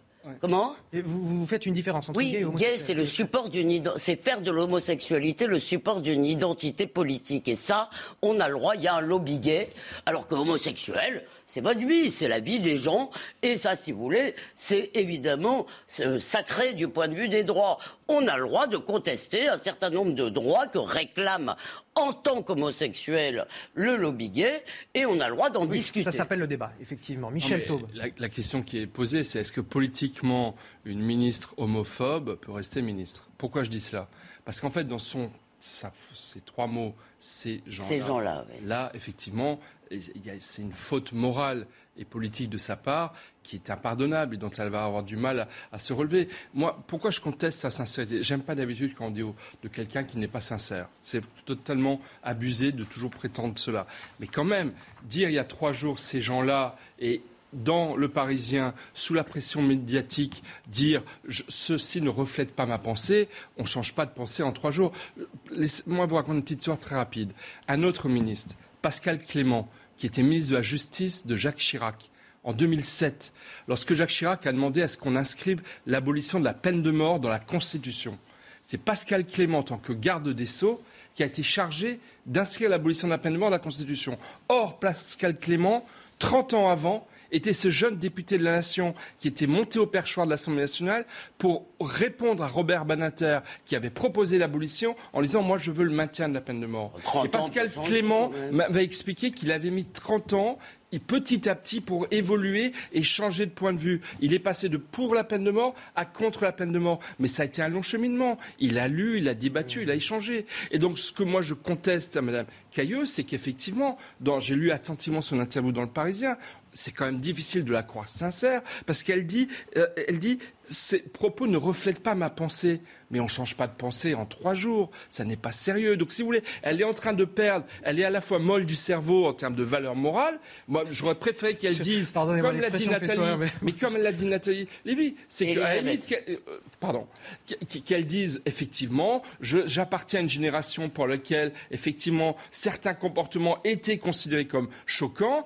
Euh, je m'en excuse, je n'aurais pas dû le dire, mais pas de dire ça les, les limites euh, du, en même temps permanent d'Emmanuel Macron dans le casting du gouvernement. D'autant plus que Mme Cailleux est très représentative d'une frange de la droite conservatrice, bourgeoise, euh, qui, qui, effectivement... Et ça pose la question de comment on constitue un gouvernement euh, bah, ça pose aujourd'hui. Est-ce que le casting, il n'a pas ses limites, là, bah, justement, ça pose la en même temps politique veut, de savoir est-ce que... On veut raboter toutes les opinions politiques dans un gouvernement pour plaire à tout le monde, et puis finalement, on arrive avec euh, quelqu'un qui est peut-être décalé par rapport aux valeurs... En fait, j'entends bien ce que vous dites, et ça me paraît évidemment, c'est le, ces gens-là qui m'a, moi, beaucoup choqué. Vous voulez, ça, c'est vrai vraiment une espèce d'aveu. C'est euh, très malheureux. Évidemment, euh, c'est l'anniversaire de l'arabe du Veldiv aujourd'hui. Si quelqu'un vous dit ces gens-là sur les Juifs, vous vous dites bon, ils les aiment pas beaucoup. Donc euh, maintenant, moi, je serais quand même, si vous voulez, favorable à ce que euh, dans la société, dans le gouvernement, on ait un débat le plus pluraliste possible. C'est-à-dire que nous soyons capables. Attendez, pardon, Michel, s'il vous plaît. C'est-à-dire que nous soyons capables d'entendre des opinions qui nous dérangent, d'accord, qui nous choquent, de leur répondre, parce que dans le fond, finalement, il y a eu une discussion, on a répondu à Madame Cailleux, et qu'on ne soit pas tout le temps en train d'agiter des têtes au bout d'une pique. Pourquoi? Parce que j'ai peur qu'on arrive à une société, si vous voulez, où euh, on va passer de c'est très mal d'être homophobe, ce que je partage absolument. Ah, c'est insupportable d'avoir été contre le mariage pour tous. Encore une fois, la pétition de Tétu, qui va paraître donc dans Tétu, et euh, euh, qui a été relayé, par le Monde. Non, mais c'est un peu la même, c'est dans le même débat, si vous voulez, qui demande la démission de Madame Cailleux et au passage de Gérald Darmanin, malgré les non-lieux, etc. Si vous voulez, on, va arriver finalement si vous voulez avoir des opinions officielles. Alors encore une fois, vous allez me dire l'homophobie, ça n'est pas une opinion, c'est un délit, certes. Mais là, on lui répond. Finalement, dans le fond, elle crée, elle a créé une polémique qui permet de lui répondre. Je ne sais pas quelles sont les compétences. Je connais pas Madame Cailleux. Je ne sais pas quelles sont ses compétences. À partir du moment où elle, où elle s'est excusée, moi, je ne sonde pas les reins et les cœurs. Vous, vous avez le droit de penser ah. ce que vous dites, Michel. Non, non, je, on, va, on, va, on, va, clore le débat. voilà, vous, nous dites aujourd'hui, Elisabeth Lévy, pour, pour résumer, elle n'a pas à démissionner, elle s'excuse. Ben, C'est-à-dire que si Emmanuel Macron cède, il sera obligé de céder tout le temps si vous voulez, à la pression. en même temps, je reconnais que ces propos sont choquants. Donc, c'est pas une religion ce que je vous dis. Voilà. Michel Thau, pour, vous, ça va être difficile pour elle de se maintenir. Là, je pense que ça va être difficile. On n'est qu'au début de la, pression. Et puis, elle a, euh, malgré elle, euh, réveillé un lobby gay qui était un peu dormant qui avait obtenu, et moi personnellement j'ai été tout à fait favorable au, mariage pour tous, mais qui là se retrouve effectivement requinqué je voudrais par ses propos. On, avance parce qu'on a, j'ai plein de sujets à, traiter avec vous. La direction générale des finances publiques a-t-elle cédé à la tendance woke? Bah, bah, oui. Bah oui. pourquoi je vous dis ça? Pourquoi je vous pose cette question? Hein. Dans une note interne adressée à, à, ses agents au début du mois, elle demande de bannir l'usage des civilités dans ses courriers, des courriers et des communications non genrées, histoire de ne pas heurter les contribuables. Vu qu'on leur demande de l'argent, autant mettre les formes, hein, pas le heurter, c'est déjà pas mal. je sais pas. bon, regardez les explications de Vincent Fandège, on en discute juste après. Terminez la formule bonjour madame ou bonjour monsieur.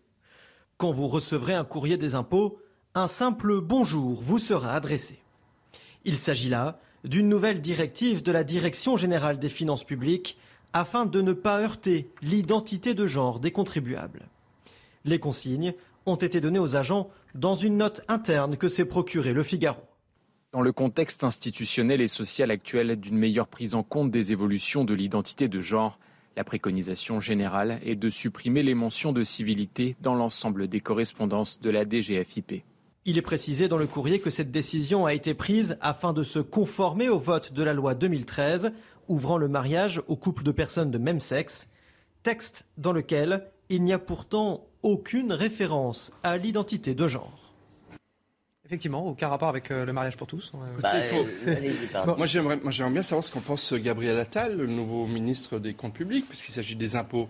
Euh, est-ce qu'il corrobore, est-ce qu'il soutient cette euh, démarche? Moi, je trouve ça profondément scandaleux. C'est effectivement encore une digue de plus qui, qui, cède face à ce wokisme, à cette pression venue euh, beaucoup d'Amérique, mais aussi maintenant beaucoup de, de France. Et c'est profondément choquant. Je vais vous dire, si on doit aller au service des impôts, moi, je continuerai à dire bonjour madame, bonjour monsieur, et pas bonjour tout court, parce que je trouve que c'est vraiment nier une réalité, qu'on est soit des hommes, soit des femmes. Alors, il y en a certains qui se disent transgenres, ils sont extrêmement, extrêmement minoritaires, mais la réalité, c'est que, voilà, les, les, gens existent et il faut les respecter. Moi, ça me rappelle. On vous dit, Elisabeth, à vous, on vous dit euh, bonjour madame je, je, demande même qu'on me dise bonjour mademoiselle, mais c'est voilà, interdit. C'est ce que je voulais savoir. C'est interdit par ça non plus, Alors, je reconnais que j'ai un peu passé l'âge. Mais pas du tout, mademoiselle euh, Lévy. Euh, auquel on dit mademoiselle spontanément. Mais pas du tout, mademoiselle Lévy. Oh, mais merci, mais moi j'adore mademoiselle. Et pour les jeunes filles, je trouve ça absolument ravissant. Et moi, je continue à dire mademoiselle quand je vois une jeune fille. Et bah, je trouve ça Mademoiselle Lévy, est-ce que c'est anecdotique ou c'est révélateur d'une tendance qui nous vient des États-Unis À force de euh, dire que c'est anecdotique, ça fait des années. À force de le dire moi, je m'incrimine moi-même. Euh, euh, parce qu'au début de l'écriture inclusive, je me marrais.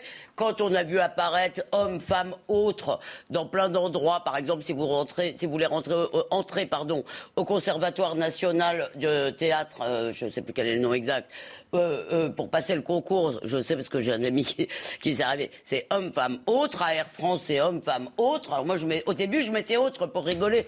Mais si vous voulez, à force de se dire que tout ça est anecdotique, on change de monde. Et on change de monde avec une chose très grave, comme l'a dit Michel, on nie une évidence, une des rares évidences qui était autrefois partagée par l'humanité entière. Vous voyez, je vous vois, la première chose que je vois chez vous, à part que vous avez, l'air très sympathique, vous êtes un beau garçon, tout ce que vous voulez, mais la première chose que je vois, c'est que vous êtes un homme. D'accord? C'est la première, la première information qui parvient à mon cerveau. Et là, on nie, si vous voulez, cette souma-division de l'espèce humaine, si vous voulez, qui est un soubassement de l'ordre symbolique tout de même. C'est pas rien. La, différence des sexes entre les hommes et les femmes, ce n'est pas rien. Alors vous avez dit une chose très intéressante. Vous avez dit, une, euh, non, je crois que c'est vous, Michel, pardon.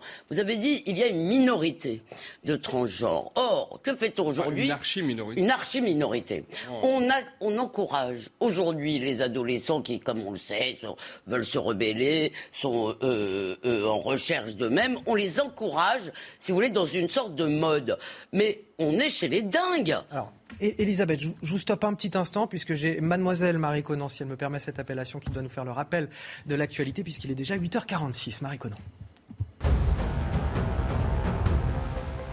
Plus de 40 degrés dans certaines régions. Ce week-end s'annonce chaud.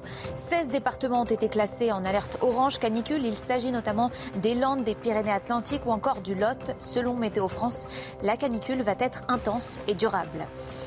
La Russie est accusée de tirer des missiles depuis la centrale nucléaire de Zaporizhia dans le sud de l'Ukraine. L'opérateur ukrainien de l'énergie nucléaire accuse l'armée russe d'avoir déployé des lanceurs de missiles sur le site avec un objectif précis, tirer sur les régions de Nikopol et de Dnipro où des frappes ont été signalées cette nuit. 14 morts dans le crash d'un hélicoptère au Mexique hier. Il s'agit d'un hélicoptère de la marine. L'appareil s'est écrasé alors qu'il était en mission. La cause de l'accident est pour l'instant inconnue. Parmi les 15 passagers, un seul rescapé. Il a été pris en charge par les secours.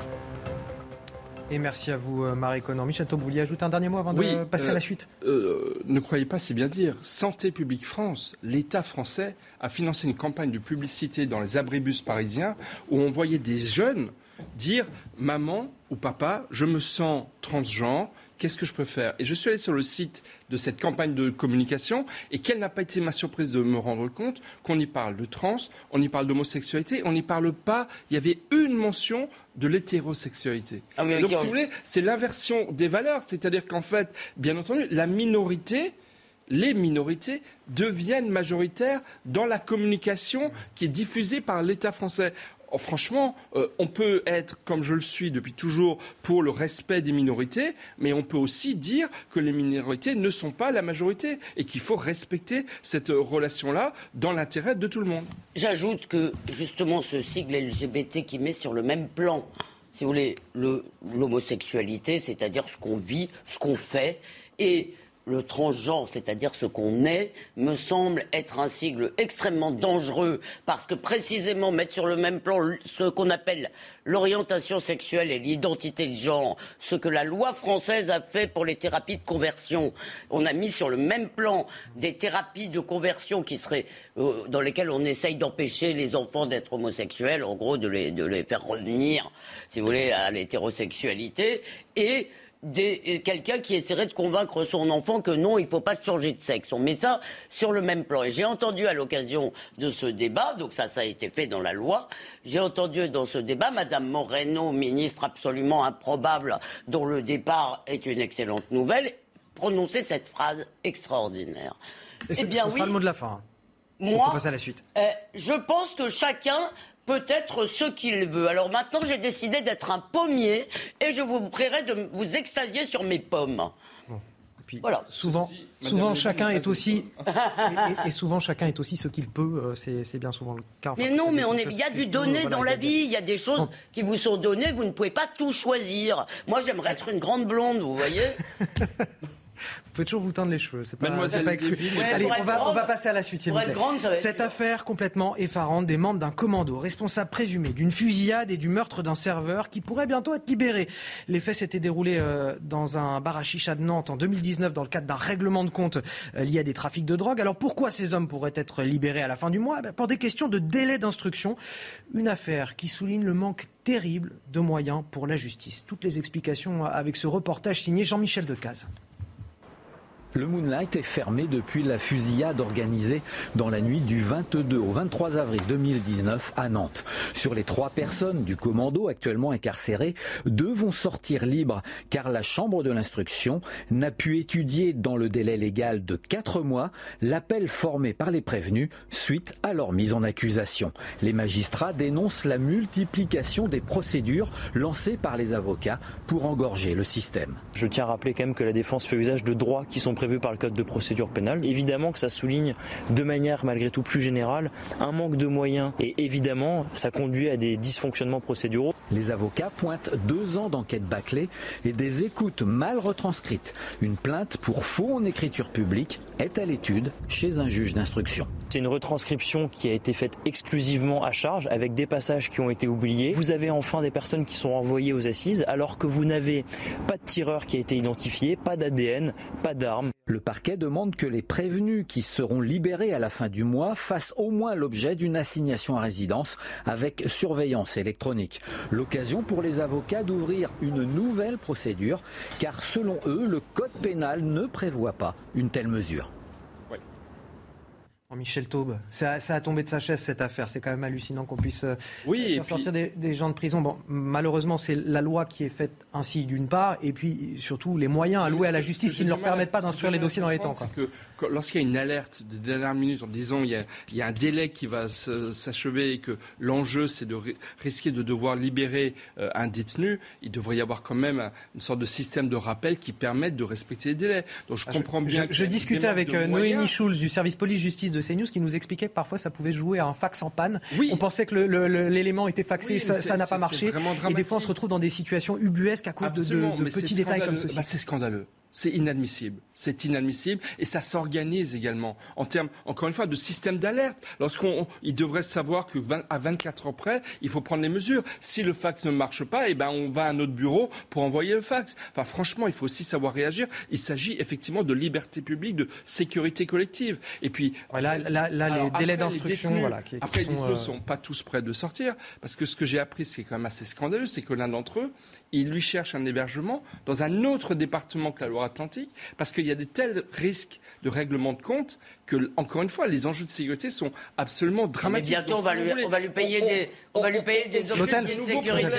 On crée, sous prétexte d'un retard administratif, on crée de nouveaux problèmes de gestion et de, ressources humaines et, d'intendance qui eux-mêmes seront extrêmement compliqués. Elisabeth Lévy, parce qu'il nous reste vraiment quelques secondes. C'est lui, qui a mangé le temps de parole. Il vous reste plus, grand-chose. Je vais très vite. En fait, la seule question que je me pose, vous savez, la justice, c'est un système humain, trop humain peut-être. Donc, qu'il y ait des erreurs, c'est à peu près inévitable. La seule question que je me pose, c'est est-ce que c'est une erreur qui tient à un système défaillant, ce que vous semblez dire, et euh, je suis assez convaincu par vos propos, cher Michel, ou est-ce que c'est une erreur comme il arrive des erreurs, même nous, il nous arrive d'en faire, rarement, mais donc, si vous voulez, voilà, euh, parce qu'il y a des problèmes structurels dans la justice vraiment graves. Maintenant, ce que vient de nous apprendre Michel sur euh, genre en plus on va leur payer un hébergement et puis nous nous aussi et puis peut-être peut-être il faut les câliner leur donner une cellule d'aide psychologique. Bon on, verra ce qu'il en est. La décision sera prise de voir s'ils sont déjà sous euh, surveillance électronique, par exemple, résidence surveillée, surveillance électronique. Ça, c'est pas non plus euh, acté encore, euh, de savoir s'ils pourront être encadrés à, leur sortie de prison, si toutefois ils sortent de prison d'ici la fin du mois de juillet. Elisabeth Lévy, je vous redonnerai la parole là-dessus, puisqu'on va rester encore une heure ensemble avec Michel Thau, puisque vous restez là également. L'équipe, sera même renforcée par Arthur de Vatrigan, voilà, du magazine L'Incorrect, pour commenter toute l'actualité du jour dans quelques instants. On marque une courte pause et on revient à 9h pour un nouveau journal. Bonjour à tous. Des températures de plus en plus chaudes dans le sud. À nouveau, donc en effet, plus de départements en alerte canicule. Nous suivrons l'évolution au fil des heures. En attendant, eh bien, c'est dû à cette goutte froide qui pilote de l'air chaud euh, venant du Sahara. Moralité. En attendant, côté ciel, eh bien, rien à signaler, si ce n'est que du soleil pour tout le monde à quelques nuances près. Mais vraiment des nuages décoratifs, rien d'anecdotique. Mais attention, le vent qui va se renforcer près de la Méditerranée et qui, avec la sécheresse plus des températures chaudes, eh bien, euh, sont des conditions favorables au déclenchement d'incendies. Soyez extrêmement prudents pour les températures, je vous le disais, donc caniculaires avec des pointes encore de 39 degrés, même localement 40 voire 41 degrés dans l'après-midi. Donc la vigilance est également de mise. Ça sera également plus chaud en direction du nord avec à nouveau 30 degrés à Paris, 31 degrés pour la Bretagne. Ça sera un tout petit peu plus respirable, mais c'est relatif en direction des Hauts-de-France avec 26 degrés du côté de l'île. Quant à demain, eh bien c'est pareil, hein, les mêmes conditions, toujours très ensoleillées, mais avec le mercure qui à nouveau eh bien augmente. On pourrait donc d'ailleurs avoir 33 degrés pour la moitié nord jusqu'à 35 degrés euh, pour la moitié sud. Donc une alerte canicule qui risque encore de s'étendre. Météo France nous donnera plus de précisions dans les prochaines heures.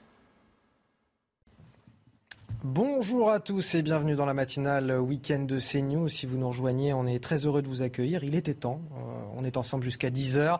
Et on est avec euh, Michel Taube, fondateur du site L'Opinion Internationale. Rebonjour euh, Michel. Elisabeth Lévy qui est restée avec nous, directrice de la rédaction de Causeur. Bonjour et merci d'être venu ce matin aussitôt. Et il a rejoint l'équipe pour cette dernière partie d'émission. Arthur de Vatrigan, cofondateur du magazine L'Incorrect. Bonjour. Bonjour à vous. On va commencer avec les titres de l'actualité. Jamais la Gironde n'avait connu des feux aussi dévastateurs. Près de 8000 hectares de forêt partis en fumée, 12 000 personnes évacuées, de grosses frayeurs pour beaucoup d'habitants de la région. Et déjà une polémique, manque-t-on de moyens pour lutter contre les flammes? Tout au long de cette matinale, nous, sommes, sur le terrain avec euh, nos reporters Marine Sabourin et Thibault Marcheteau qu'on retrouve dans un instant. Politique également avec euh, le Cailleux dans la chaussure du gouvernement. Caroline Cailleux, ministre en charge des collectivités territoriales, va-t-elle pouvoir se maintenir à son poste malgré ses excuses? Après euh, ses propos blessants sur le mariage pour tous et sur les homosexuels, elle est lâchée par certains ministres. Des membres de la majorité ont même signé une tribune contre elle, une tribune qui pourrait être publiée dans les prochaines heures. Et enfin, les plages du Touquet, désormais interdites aux fumeurs. Ce sont euh, les premières de la Côte d'Opale à décréter cette euh, mesure.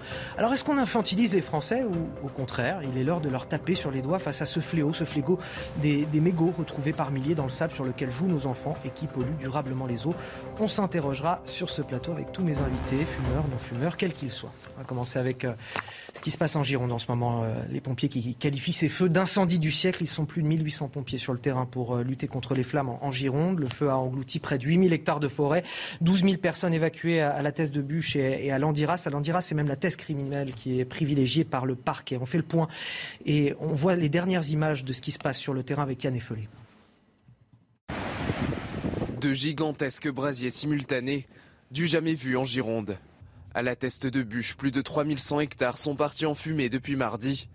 Sur les bords du lac de Cazaux, commune au bord de la forêt, les pompiers ont mené une lutte au corps à corps avec le feu qui s'attaque au pin adossé à la dune du Pilar. Après le passage des flammes, des bâtiments totalement calcinés. Trois maisons d'habitation ont été brûlées, dont une avec trois logements, un restaurant. Ce que je tiens également à souligner, c'est qu'une centaine d'habitations ont été sauvées par l'action euh, euh, formidable des pompiers.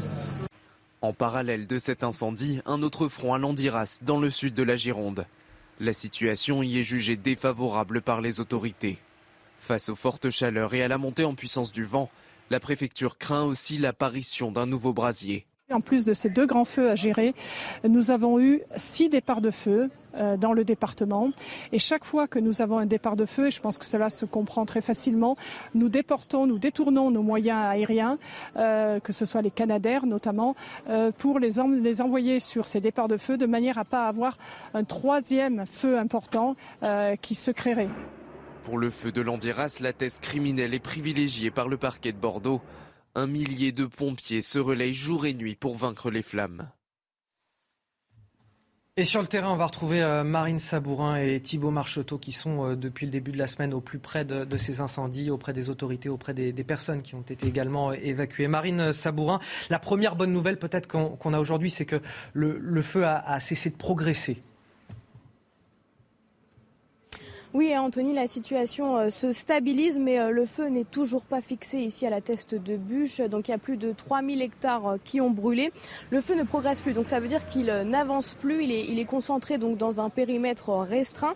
Ça, c'est grâce aux 1000 pompiers donc, qui sont mobilisés depuis mardi. Ils ont réalisé notamment plusieurs tranchées en fait pour pour conserver ce feu donc dans ce périmètre.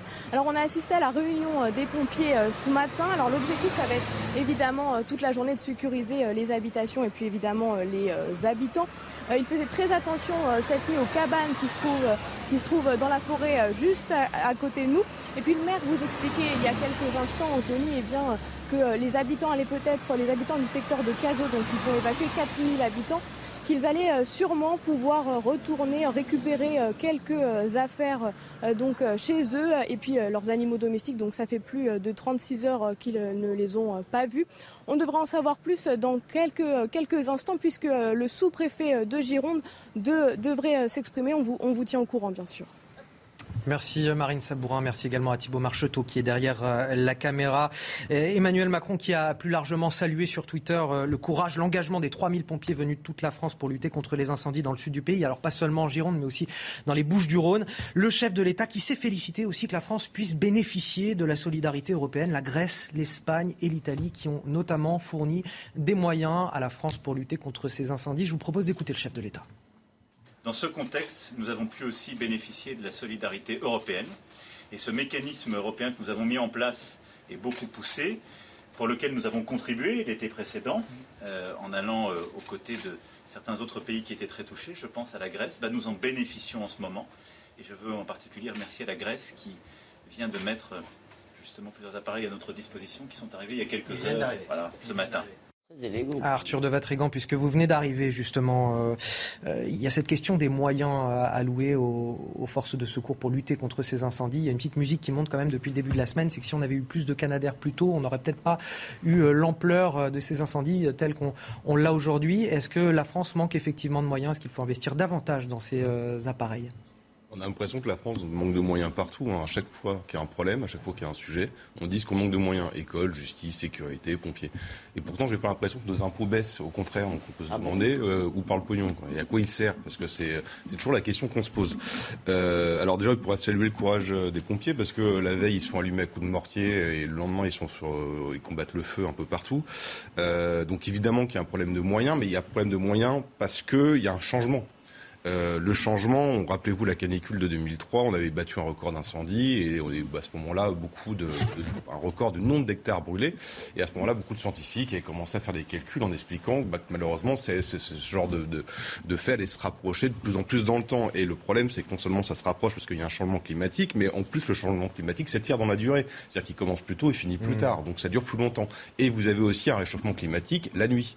La nuit, normalement, vous avez une période d'accalmie. Il y a la température qui baisse, il y a un peu d'humidité, ce qui fait que les pompiers ont des fenêtres de tir pour pouvoir ajuster. Et là, c'est pas le cas. Si vous regardez euh, la période caniculaire, c'est que la température baisse pas la nuit. Donc, on a un changement complètement de climat, ce qui fait qu'on doit s'adapter et que les méthodes qu'on employait euh, il y a 10, 20, 30, 40 ans pour monter encore avant, évidemment, ne sont pas adaptées et forcément, ça demande plus de moyens aussi. Oui, je, ce serait complètement ce que vous avez dit au début, l'ancienne des moyens euh, à tout bout de champ, par exemple à l'école, je ne crois pas que ce soit le problème principal. Mais Bien sûr, mais c'est la question qu'on pose à chaque fois. Mais euh, la question en fait qu'il faut se poser à chaque fois, c'est est-ce que l'on doit dimensionner nos systèmes pour des événements qui sont exceptionnels? Alors si ces événements deviennent plus exceptionnel, effectivement, il faut changer.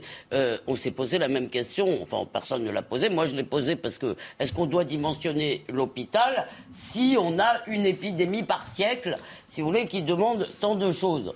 Donc évidemment, ça dépend de la récurrence euh, des événements. Et par ailleurs, euh, le fait que pour éviter effectivement de surdimensionner les systèmes comme ça, on puisse faire appel euh, ponctuellement comme nous, nous envoyons nos Canadaires en Oui, il y a une certaine logique quand même à faire preuve de solidarité européenne. Il y a quelques années, par exemple, il y avait eu une sorte de petit scandale parce qu'à Marseille, il avait neigé, il n'y avait pas de chasse-neige. Mais est-ce que la ville de Marseille doit... A besoin de, chasse-neige à temps plein qu'il faut entretenir, voilà. tous les dix ans. Alors là, euh, Arthur a un peu répondu à ce que je disais parce que, à l'évidence, ce genre de choses n'est plus. Euh, et Michel Taub, rapidement. Non, mais Elisabeth Lévy, je me permets de ne pas être d'accord parce que là, c'est pas une épidémie par siècle. C'est chaque année qu'il y a de plus en plus d'incendies.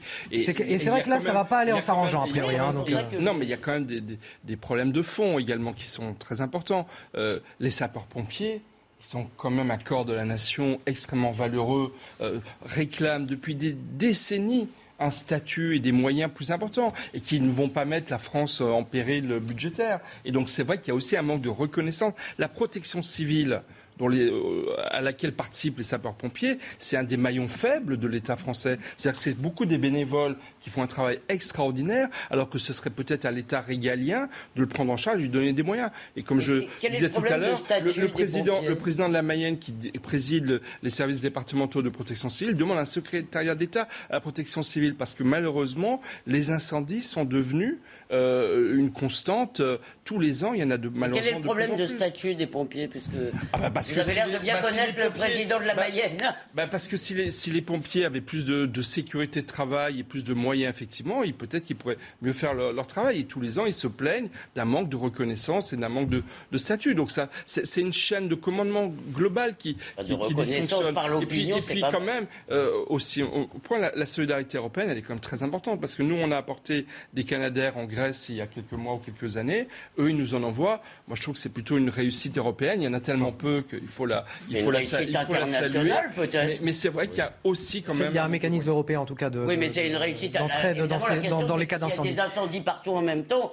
Euh, on se retrouvera effectivement dans une situation. C'est un petit peu le cas en plus en Europe. Pour le coup, là, on a, on a des incendies un petit peu partout en ce moment, euh, sur la péninsule ibérique euh, notamment, mais on y reviendra à 9h30. Euh, je voudrais qu'on arrive à, cette affaire qui, embarrasse l'exécutif. Caroline Cailleux, euh, voilà, ministre des collectivités territoriales, est-ce qu'elle peut se maintenir aujourd'hui au gouvernement? On a deux ministres, Clément Beaune et Marlène Schiappa, qui euh, ont remis une pièce dans la machine ces derniers jours en se désolidarisant et en condamnant les propos de leurs collègues.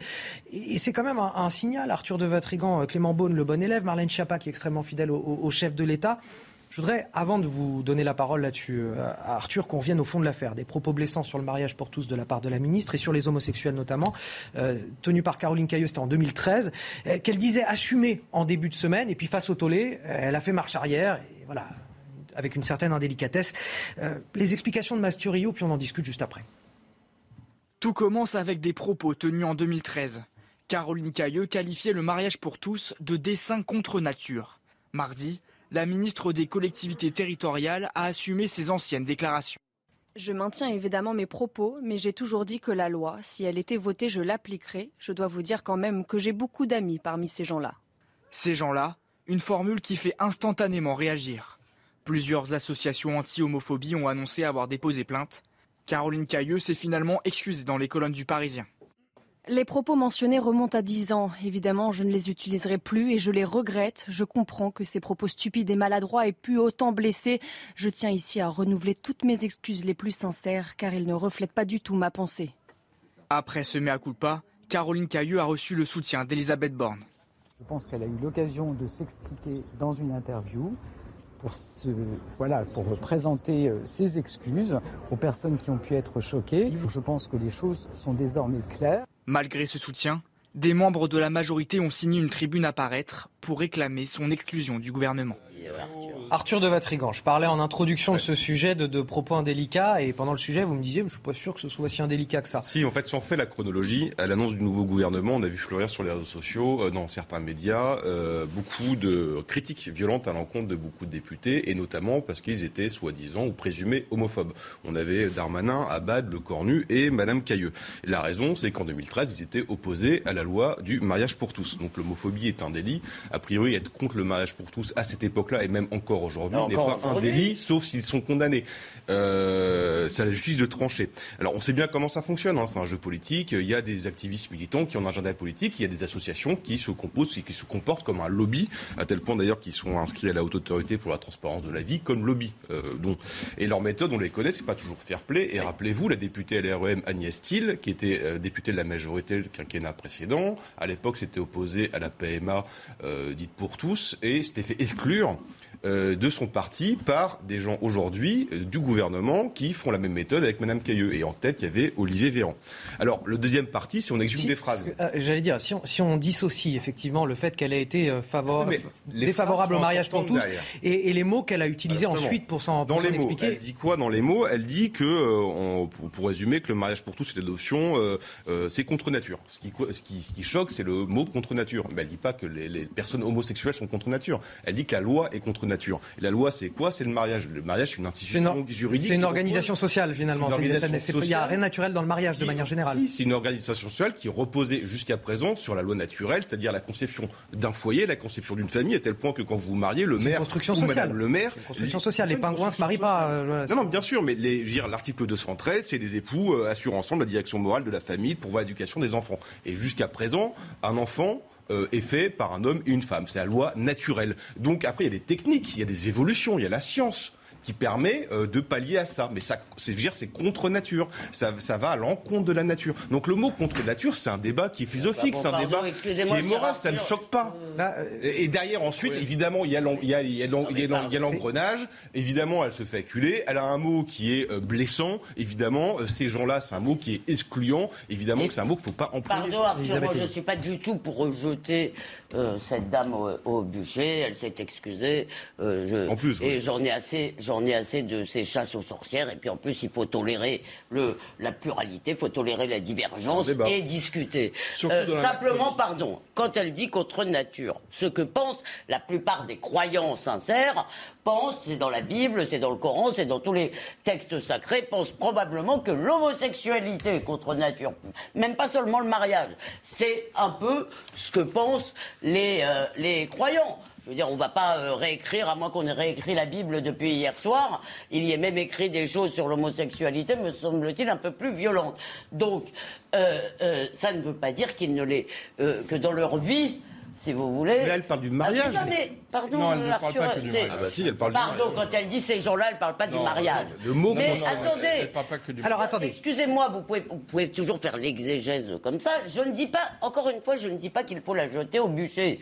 Je dis que cette dame parlait comme des gens de sa génération, qui n'étaient pas, ou euh, qui n'avaient pas encore vécu la normalisation, la banalisation de l'homosexualité. Simplement, là où je vous rejoins, c'est que je crois qu'il faut absolument, on a le droit de combattre le lobby gay dans ses Allez, revendications. on va marquer une courte pause. Il est 9h16 sur CNews. C'est l'heure du rappel de l'actualité. Pardon. Et c'est avec vous, Marie Conan. Mais vous êtes toute pardonnée, Elisabeth Lévy. Alors, le rappel de l'actualité avec Marie Conan. Peut-être qu'on va pouvoir commencer. Elle veut plus. Donnez-moi un, un signe. Non, non, c'est le, c'est le jingle. Et on commence par cette information de dernière minute. Trois personnes, dont un mineur de 14 ans, ont été tuées à l'arme blanche à Angers. Les faits se sont déroul- déroulés la nuit dernière aux alentours de 3 heures du matin après qu'une rixe ait éclaté. La police scientifique est sur place. Pour l'heure, les circonstances de l'altercation restent floues. Vers un week-end très chargé sur les routes, ce sont les prévisions de bison futé. Toute la France est classée rouge dans le sens des départs samedi et dans le sens des retours dimanche. La circulation sera très difficile alors même que les fortes chaleurs continuent. Pourquoi les spectateurs étaient aussi proches du feu d'artifice à Cholet? Une enquête pour homicide involontaire a été ouverte après la mort de deux personnes, dont un enfant de 7 ans, lors du 14 juillet. Au total, sept personnes ont été blessées. Une partie du public se trouvait dans une zone interdite. Cette enquête devra déterminer les responsabilités de chacun. Merci à vous, euh, Marie Conan. Michel Taub, vous vouliez dire un dernier mot peut-être sur. Oui, euh, mais non, mais Rapidement, puisqu'on a beaucoup d'autres sujets Elle est tombée dans son propre piège. C'est elle, quand même, qui a un peu suscité aussi euh, cette polémique en parlant de ces gens-là. Je pense que euh, Mme Cailleux, le problème de la Macronie, c'est qu'à vouloir dépasser les, les bornes politiques, à vouloir rassembler tout le monde, et ben plus ils essayent d'élargir à des personnes qui viennent de très loin, parce que Mme Ca- Cailleux, c'est la droite traditionnaliste, euh, bourgeoise, de province, elle, a été, elle est encore d'ailleurs. Et à mon avis, mal, elle va hein. le rester longtemps. crime. Non, non, c'est pas ça, mais il y a peut-être un, un- un manque de cohérence dans la ligne du gouvernement. Voilà, dans ce C'est-à-dire qu'elle affiche. Moi, j'aurais préféré qu'elle assume l'entièreté de ses convictions. Elle a effectivement des conceptions, une conception religieuse certainement qui l'anime et qui est que penser effectivement que l'homosexualité, soit c'est pas bien, soit c'est c'est c'est pas euh, naturel. Elle le pense au plus profond d'elle-même et je pense que c'est parce que ces excuses ont plus été perçues comme étant un calcul politique pour essayer de sau- sau- sauver son strapontin ministériel que véritablement sincère, Sincère. qui explique aussi qu'il y a une telle virulence des attaques contre Non, elle. non, non, Tout dernier mot, Et Elisabeth je Lévy, tout dernier mot. excusez-moi, Et je pense, pour terminer, qu'effectivement, dans le cœur de la Macronie, parce que la Macronie, c'est deux choses. C'est à la fois élargir au maximum, mais c'est aussi euh, affirmer, on va dire, un noyau dur de conviction. Et au niveau de ce noyau dur, les Clément Beaune, les Marlène Schiappa et les autres, je pense qu'ils Ah, bah ne vont pas- pas lui faire de cadeaux. Elisabeth et Lévy, ils vont pour finir.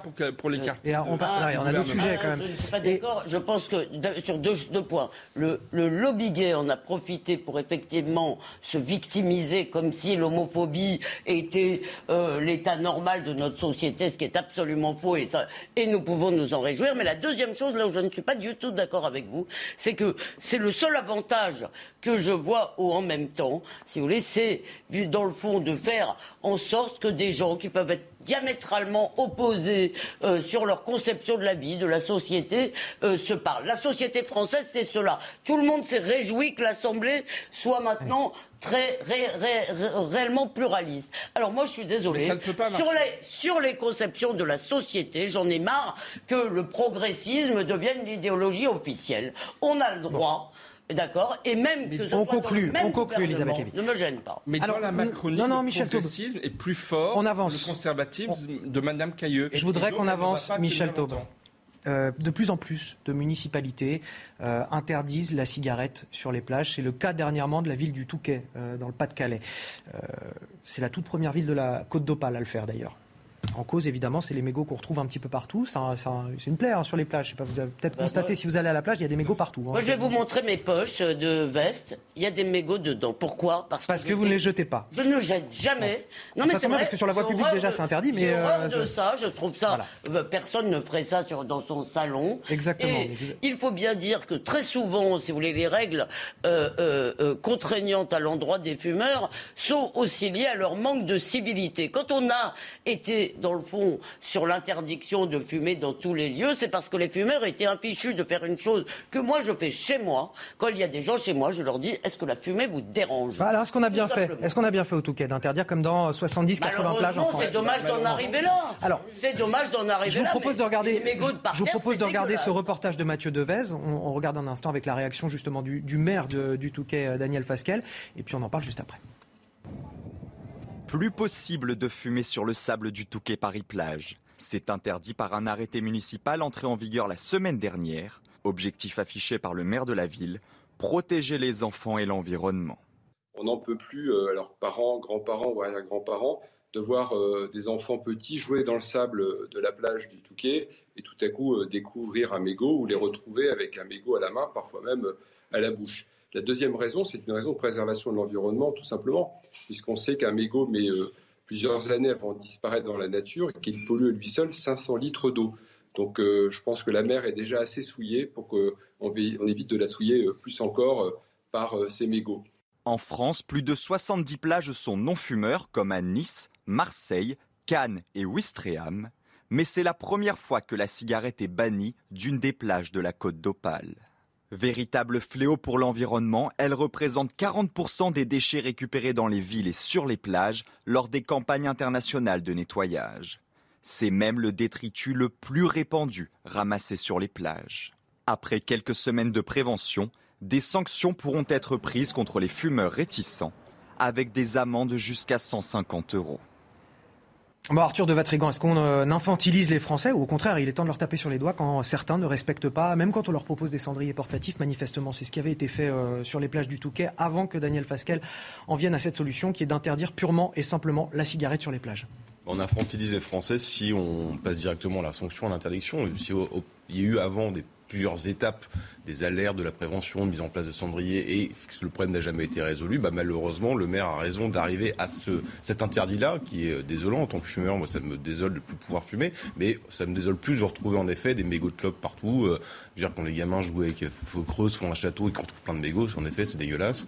Euh, en plus, évidemment, ça pollue. Donc voilà, l'infantilisation, c'est quand la sanction arrive directement. Bah, S'il y a eu prévention avant, bah. On les infantilise quand ils se comportent comme des enfants. Bonne mesure, en l'occurrence, pour le, pour le Touquet euh, Paris-Plage. Bonne mesure, mais je crains vaine mesure, parce que c'est pas parce que maintenant il y a une interdiction qu'il va y avoir des centaines ou des milliers euh, d'amendes pour les milliers de mégots qu'on va retrouver sur les plages dans les jours. Les ah oui, reste à voir la façon dont c'est appliqué. Si effectivement il y a des gens qui surveillent ça. Un règlement, un de plus, qui risque de. Donc les plages du Touquet sont immenses hein, quand même. Il hein. faut, bah, falloir pouvoir. C'est euh, impossible, à mon avis, à, faire respecter. Il faudrait mettre un, policier derrière chaque fumeur. Évidemment, c'est pas ça l'objectif. Non, après, euh, je, je, je, salue le, le de Madame Lévy parce que véritablement, ou de Mademoiselle Lévy, comme nous le disions tout à l'heure, parce qu'effectivement, il y a aussi un problème d'incivilité de nos concitoyens. Il faut avoir le courage de le dire. On le voit tous les jours avec d'autres formes de, violence, parce que c'est violent que de jeter un mégot. C'est violent pour les enfants, c'est violent pour l'environnement. Et effectivement, il faut aussi et avant tout en appeler au civisme de nos concitoyens. En plus, le rapport entre l'effort et le bénéfice, c'est quand même, si vous voulez, l'effort de ne pas jeter son mégot. Il y a des choses qu'on vous demande des fois, vous pouvez. Eh ben non, parce que la poche. L'effort de ne pas jeter. Ben vous mettez-moi un mouchoir en papier. Votre poche et voilà, je mets ça dans un mouchoir. Non, parce que manifestement, pour beaucoup de Français, pour reprendre vos termes, votre poche est plus importante, leur poche est plus importante pour eux que, que, la plage. Que la plage c'est quand même fort. Euh, moi, je ne mets pas direct dans ma poche. Je, donne un conseil. On salue, on salue le civisme d'Elisabeth Lévy. On, vous remercie, Elisabeth. Vous restez avec euh, nous euh, tous sur ce plateau et nos téléspectateurs également. On va marquer une courte pause. On revient dans un instant. On poursuit nos, nos débats, bien évidemment, dans la, la matinale week-end sur CNews. De retour dans la matinale week-end sur CNews, on peut vous dire que l'interdiction de la cigarette sur les plages du Touquet, ça fait parler euh, pendant la pub, notamment Elisabeth Lévy. Hein, le, le, civisme d'Elisabeth Lévy. Tous les... on est... mais je pense que tous les Français devraient s'en inspirer. Effectivement. Tous les fumeurs. Vous êtes un exemple, Elisabeth. Oui. Voilà. 9h30. C'est la première fois qu'on me dit un truc pareil. 9h30 sur CNews. Vous suscitez le débat habituellement. C'est vrai que 9h30 sur CNews, on est ravis de vous accueillir. Bon réveil à tous si vous nous rejoignez. Il était temps, la matinale se finit à 10h, mais on est ravis d'être là avec vous. Euh, on va parler de, de toute l'actualité avec Michel Taube, Elisabeth Lévy, Arthur de Vatrigan euh, sur ce plateau. Tout de suite, les titres de l'actualité. 8000 hectares de forêt partis en fumée, 12 000 personnes évacuées, de grosses frayeurs pour beaucoup d'habitants de la région. Jamais la Gironde n'avait connu des feux aussi dévastateurs. Et puis déjà une polémique quelque part. Manque-t-on de moyens pour lutter contre les flammes? Tout au long de cette matinale, nous sommes sur le, terrain avec Marine Sabourin et Thibault Marcheteau. Et si les membres d'un commando responsable d'une fusillade mortelle à Nantes étaient libérés à la fin du mois, ce n'est pas une fiction ce que je vous dis là, c'est une hypothèse hautement probable qui souligne le manque de moyens de la justice. Car oui, des individus pourraient bien sortir de prison parce que les magistrats ne sont pas parvenus à respecter les délais d'instruction. Une affaire complètement effarante dont on vous parle dans quelques instants. Si les impôts vous contactent dans les prochains jours, ne soyez pas surpris par leur manque de correction. Ils ne vous diront plus bonjour madame ou bonjour monsieur, ce sera un simple bonjour pour ne pas heurter votre identité de genre. La Direction générale des finances publiques a-t-elle cédé à la tendance woke euh, La réponse est dans la question, j'ai envie de vous dire. On en débat sur ce plateau dans quelques instants également. On commence euh, avec ces incendies du siècle, c'est ce que disent les pompiers sur le terrain. Ils sont plus de 1800 soldats du feu, toujours mobilisés en Gironde. Le feu qui a déjà englouti euh, près de 8000 hectares de forêt. 12 000 personnes ont été évacuées à Landiras et à la Teste de Bûche. Euh, parmi elles, de nombreux touristes qui ont dû interrompre leurs vacances. Ils ont été accueillis au parc des expositions de la ville où la solidarité joue à plein. Ce reportage, regardez, il a été tourné par Thibaut Marcheteau, Marine Sabourin et le récit est signé Arthur Muriot. Des fruits, des chips, de la tarte et même des croquettes pour chiens. Tout a été prévu au parc des expositions de la Teste de Bûche pour accueillir dans les meilleures conditions touristes et riverains évacués à cause des incendies. On a les repas, les petits-déj, euh, le médecin, euh, on peut, on peut dormir, on peut se reposer, donc euh, non, ça se passe bien. Il y a la Croix-Rouge qui est super présente et vraiment on peut aller les voir au moindre souci. les gens sont super gentils, super aimables. Ils nous servent un peu comme des rois et voilà. bonjour, vous allez bien Ça va et vous Ça va, ça bien va. Bien dormi Ouais, vous aussi Bah oui, je pense à vous. Hein. Au total, près de 10 000 personnes ont été évacuées. Là encore, c'est grâce à l'élan de solidarité des Girondins que tous les sinistrés ont trouvé refuge. Nous avons eu euh, près de 500 propositions euh, d'hébergement de la part des, habitants du, secteur, ce qui démontre un élan de générosité et de solidarité exceptionnel. Et aujourd'hui, nous avons réussi à, caser euh, à, peu près, à peu près toutes les personnes. Le parc des expositions accueille actuellement près de 300 personnes et toutes peuvent compter sur les bénévoles de la Teste de Bûche en attendant une amélioration. Et on retrouve Marine Sabourin sur le terrain. Marine, évidemment, les, habitants dans la région sont très inquiets parce que ces fortes chaleurs se poursuivent. Alors forcément, ça euh, favorise euh, les risques d'incendie et la poursuite de cet incendie. Il y a peut-être une première bonne nouvelle qu'on a aujourd'hui, c'est que bah l'incendie ne progresse plus, n'avance plus. C'est bien ça? Oui, tout à fait, Anthony. La situation euh, se stabilise, mais le feu n'est toujours pas fixé. Il y a plus de 4000 euh, hectares qui ont brûlé euh, ici. Alors, le feu ne progresse plus, c'est-à-dire qu'il n'avance plus. En fait, il est délimité dans un périmètre bien restreint. Ça, c'est grâce aux 1000 pompiers qui sont mobilisés ici depuis mardi. On a assisté à leur réunion stratégique ce matin. Donc, ils disaient que leur objectif, eh bien, c'était de sécuriser les habitants du secteur de Caso et leurs biens, évidemment, ainsi que les cabanes des forêts qui se trouvent juste derrière Alors le maire expliquait tout à l'heure eh bien que les habitants du secteur de Caso allaient peut-être cet après-midi vers 14h être escortés par la police pour récupérer euh, leurs affaires, récupérer aussi leurs animaux euh, domestiques qu'ils n'ont pas vus depuis plus de 30 euh, heures. On devrait avoir un point dans quelques instants avec le sous-préfet qui devrait s'exprimer et donner les futures consignes à suivre tout au long de la journée.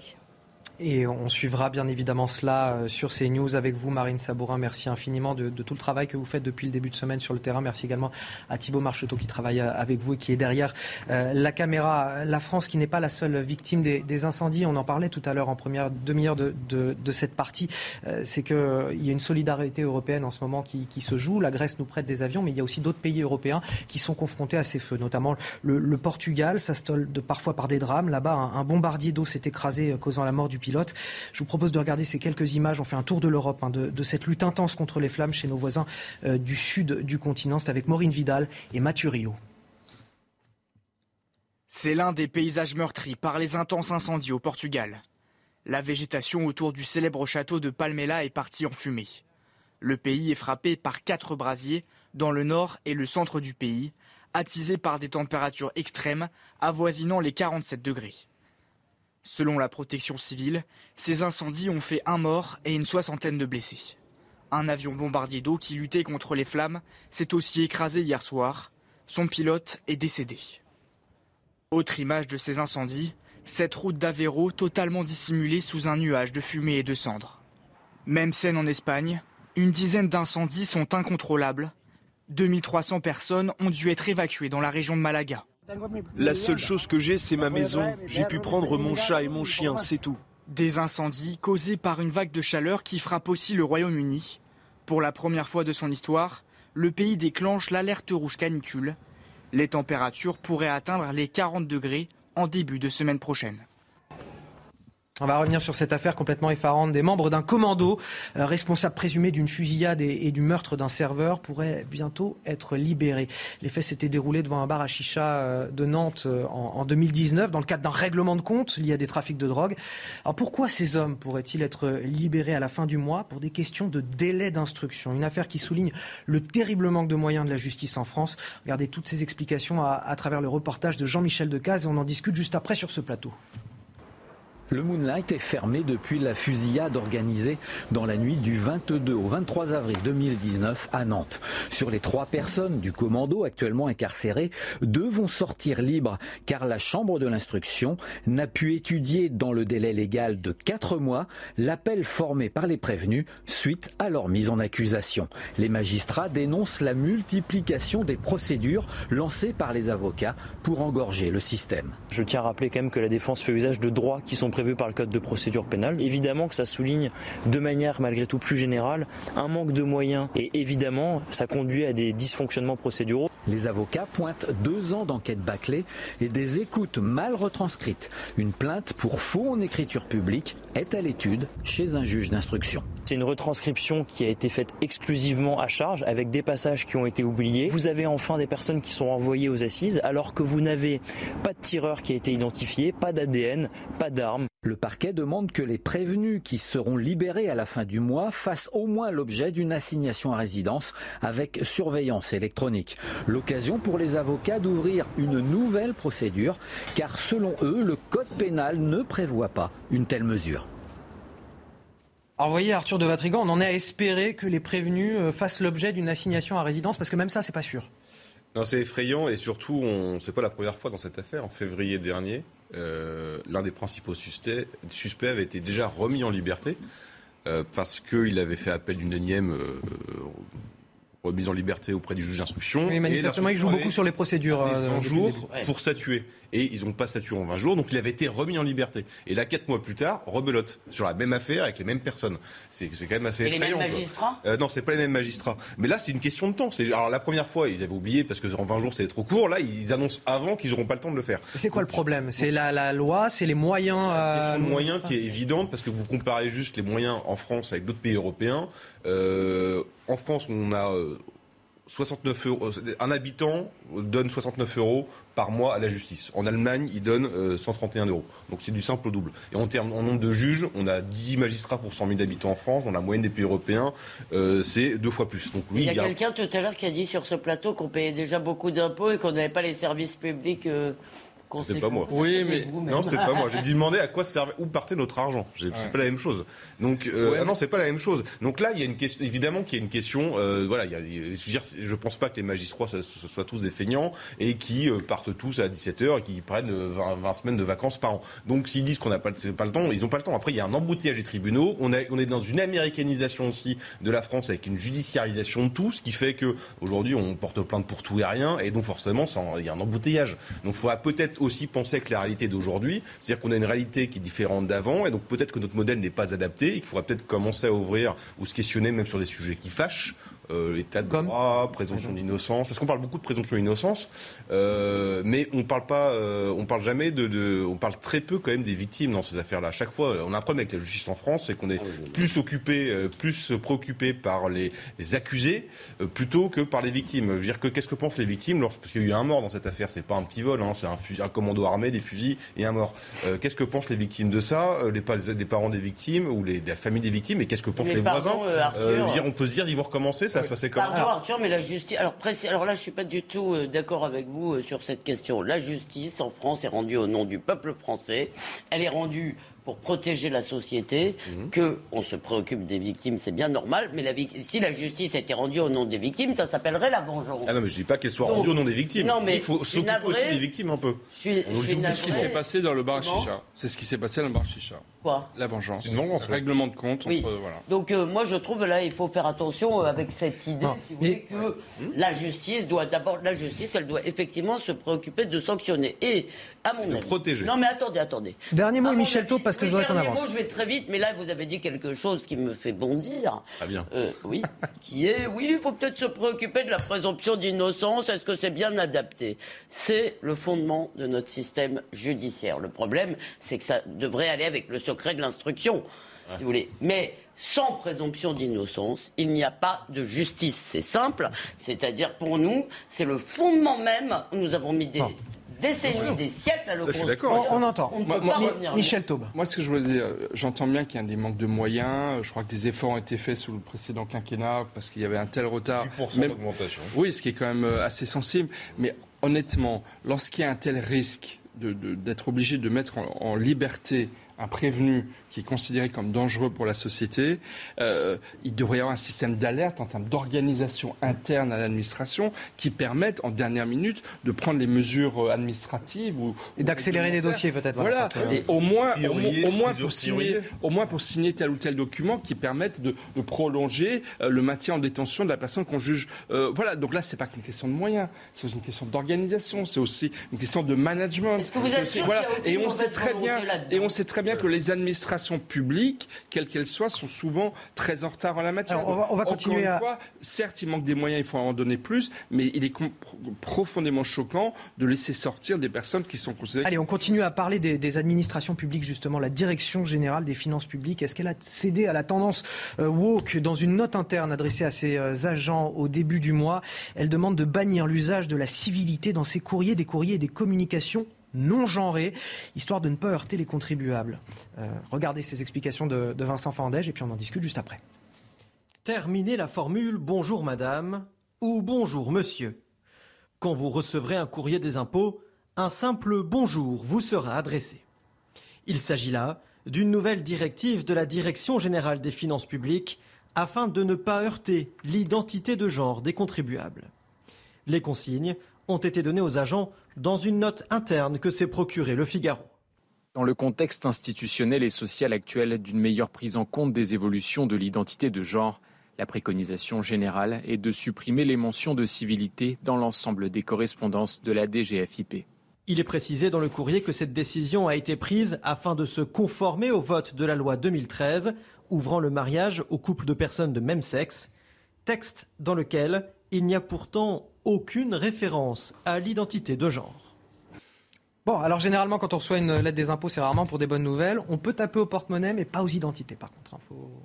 Écoutez, moi, je continuerai à dire euh, bonjour madame, bonjour monsieur euh, aux agents des impôts auxquels je pourrais avoir affaire. Non, je, je pense que le genre, c'est important. On nous, a, nous, sommes des hommes, nous sommes des femmes. Certains se considèrent comme trans, ils sont une infime minorité, mais je pense que, je pense que c'est au ministre. C'est politique, ce sujet. C'est un sujet qui est très politique. Parce qu'effectivement, d'avoir je ne sais quel haut fonctionnaire qui décide de ne plus utiliser le qualificatif de madame ou de monsieur, je suis désolé, ça ne relève pas d'une décision d'un haut fonctionnaire. C'est très politique. Donc je demande, il faudrait que le ministre en charge du budget, Gabriel Attal, se prenne position. Est-ce qu'il est d'accord avec cette mesure qui est, encore une fois, euh, l'incarnation rapidement le tour de table. Et une digue de plus qui est en train de sauter. Elisabeth, rapidement. J'étais rapide.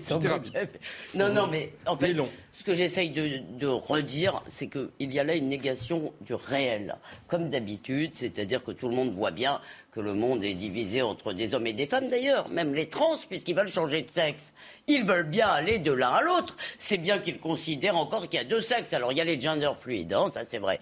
Mais la plupart des trans si vous voulez, la oui, oui, hein, on fait une transition euh, sexuelle, ils veulent être appelés madame ou monsieur. Voilà. Donc il y a deux sexes, malgré tout. L'idée que maintenant il y aurait un déterminé, un différencié, si vous voulez, c'est juste pour nier l'évidence et c'est pour nos En tout cas, ça concerne effectivement pas, pas forcément beaucoup de monde. Et en plus, ça concerne une ultra-minorité. Euh, Arthur de Vatrigan. Euh, bah, très rapidement, le, le, lobby LGBT qui n'existe pas est quand même bougrement efficace pour imposer une théorie du genre qui est un fantasme jusque dans l'administration. Euh, donc là, on est dans l'auto-engendrement, dans la dénaturalisation de toutes les conventions sociales. En fait, on neutralise toute différence pour arriver, euh, toute différence sexuelle, pour amener juste l'humanité à sa, son indétermination primitive. Euh, voilà, c'est juste une régression, en fait, au final. Derrière la convention, derrière l'émancipation, on revient à, un état complètement primitif. Mais comme vous l'avez dit, ce qui est intéressant, c'est qu'aujourd'hui, effectivement, il y a encore besoin d'un homme et d'une femme pour euh, fabriquer un enfant. Déjà, ils n'ont plus besoin de se rencontrer, comme vous l'avez noté. ça, c'est encore une autre question. Attention, parce que là, on va, on va... ensemble. En fait, c'était juste que je voulais ajouter, euh, pour reprendre son propos, c'est que ça il, est 9h, il est 9h45, presque 9h46, et Marie Conan nous attend pour le rappel de l'actualité, Marie. Trois personnes, dont un mineur de 14 ans, a été tué, ont été tuées à l'arme blanche à Angers. Les faits se sont déroulés la nuit dernière aux alentours de 3 heures du matin après qu'une rixe ait éclaté. Un suspect a été interpellé et placé en garde à vue. L'individu aurait été interrompu par la musique qu'écoutait le groupe de jeunes. C'est de là que serait partie la bagarre. La police scientifique sur place doit aider à déterminer ces circonstances, les circonstances de l'altercation. Plus de 40 degrés dans certaines régions. Ce week-end s'annonce chaud. 16 euh, départements ont été placés euh, en alerte orange canicule. Il s'agit notamment des Landes, des Pyrénées-Atlantiques ou encore du Lot. Selon Météo France, la canicule va être intense et durable. Premier débat télévisé entre les cinq candidats en lice pour succéder à Boris Johnson. Le show a eu lieu hier soir sur la chaîne britannique Channel 4. Au cours de ce face-à-face, les candidats euh, devaient répondre à des questions du public. Les députés conservateurs vont plusieurs fois voter pour éliminer un par un les candidats. Les deux finalistes seront choisis par les 160 000 adhérents du Parti conservateur le 5 septembre prochain. Et merci à vous, Marie Conan. L'Ukraine et la communauté internationale toujours sous le choc des frappes qui ont dévasté le, centre-ville de Vinitia jeudi. Des frappes avec euh, des missiles de croisière qui ont fait 23 morts au moins et, puis des disparus, plus de 200 blessés dans cette ville de l'ouest du pays qui est pourtant bien loin des lignes de front. Sur place, on fait le bilan des dégâts. Les images sont commentées par Mathieu Devez. L'heure est au recueillement à Vinitsia, ville meurtrie du centre de l'Ukraine. Au moins 23 personnes ont été tuées par une frappe russe sur un immeuble commercial du centre-ville. Une déflagration si forte que les civils ont été littéralement balayés, comme on le voit sur ces images de vidéosurveillance. Vous voyez le résultat. Heureusement qu'il n'y avait personne à l'intérieur. Mais un homme dehors a été blessé. On l'a retrouvé dans la rue avec des brûlures. Il est actuellement soigné à l'hôpital. 71 personnes sont toujours hospitalisées dans la ville. Cette femme a perdu un proche dans l'attaque. Je ne comprends pas pourquoi il y a une telle haine envers nous. Nous n'avons jamais menacé qui que ce soit. Nous vivions pacifiquement et travaillions. Pourquoi la Russie nous a-t-elle fait ça De son côté, la Russie affirme avoir visé une réunion de commandement des forces ukrainiennes. L'Ukraine dément. Envoyer des roquettes sur une ville non combattante, tuer des enfants et des femmes, c'est l'acte de crapules qui seront définitivement en prison. Et nous le prouverons. Pour le président ukrainien Volodymyr Zelensky, suite à cette attaque, la Russie doit être reconnue officiellement comme un État terroriste. Alors la Russie doit-elle être euh, placée, Arthur de Vatrigan, dans les listes noires des États terroristes, comme le demande le président ukrainien? Euh, ça servira pas à grand chose. Hein. C'est pas, pas, parce que ça sera placé dans, les dans la liste des états terroristes qu'on va les récupérer euh, Vladimir Poutine et euh, pour le convoquer et le traduire devant une cour martiale ou devant un tribunal. Une euh, cour pénale internationale, qui n'a pas les compétences de juger un pays qui n'a pas ratifié en plus les ne marchera pas. Ensuite, le problème, c'est que c'est toujours une guerre de communication. Pour Vladimir Poutine, c'est pas une guerre, c'est dans une opération spéciale. Et du côté de l'OTAN, des pays alliés et qui sont alliés, en tout cas pas belligérants, mais alliés avec l'Ukraine, bah, on est sur une guerre aussi de communication sémantique. Donc on est dans une escalade des mots. Le problème, c'est qu'il ne faudrait pas que cette escalade se transforme dans les faits. Une phrase, Michel La Russie, non. Poutine, oui. C'est-à-dire, Poutine, effectivement, c'est un dictateur. il l'a prouvé depuis février et puis depuis bien avant. Rappelons-nous d'où il vient, du KGB. et, voilà. Mais, mais, la Russie n'est pas un État terroriste. Que le système Poutine soit, lui, euh, guerrier et sans foi ni loi, ça, c'est certain. Mais euh, à ne pas confondre avec la Russie, qui est encore une fois un grand pays et dont on a besoin de relations avec lui, dans l'intérêt notamment de nos amis ukrainiens Ukrainiens qui se battent fort légitimement pour leur liberté. On finit sur quelque chose de plus euh, léger, de plus agréable. Sport, du rugby. Il y avait les derniers matchs à suivre, des tournées d'été sur les antennes de Canal Plus tout au long du week-end. Regardez. Australie-Angleterre, acte 3. Il y a 15 jours, les Wallabies prenaient le meilleur sur les Anglais à 14 contre 15 pendant plus d'une mi-temps. Mais les hommes d'Eddie Jones, revanchards, prennent la deuxième manche une semaine plus tard, 25-17. Cela grâce notamment à un Owen Farrell chirurgical auteur de 20 points. Ce troisième test aura donc un air de finale à Sydney. Australie ou Angleterre, le match a déjà commencé en conférence de presse. We're just going to get on with our game. Good set piece.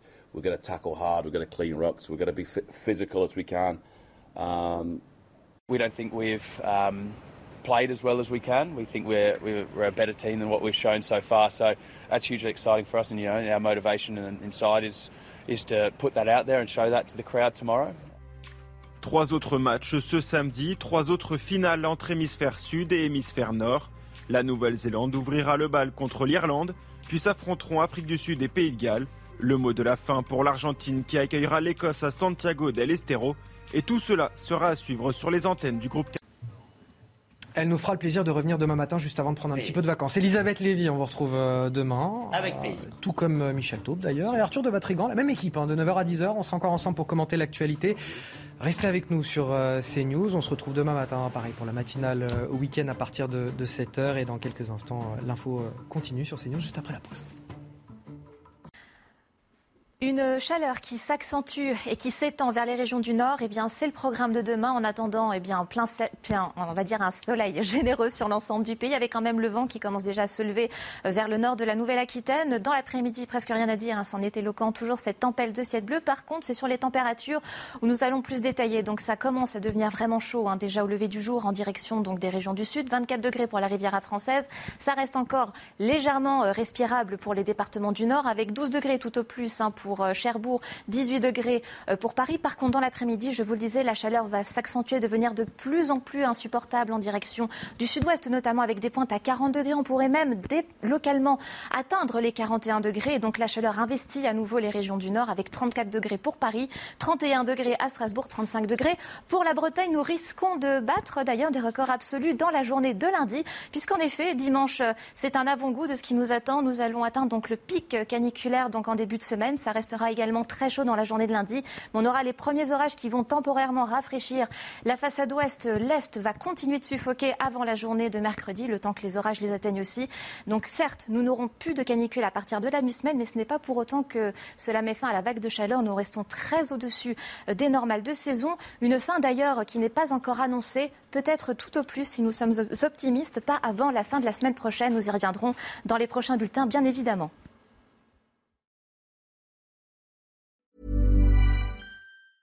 Even when we're on a budget, we still deserve nice things. Quince is a place to scoop up stunning high-end goods for 50 to 80% less than similar brands. They have buttery soft cashmere sweaters starting at $50, luxurious Italian leather bags, and so much more. Plus, Quince only works with factories that use safe, ethical, and responsible manufacturing. Get the high-end goods you'll love without the high price tag with Quince. Go to quince.com/style for free shipping and 365-day returns.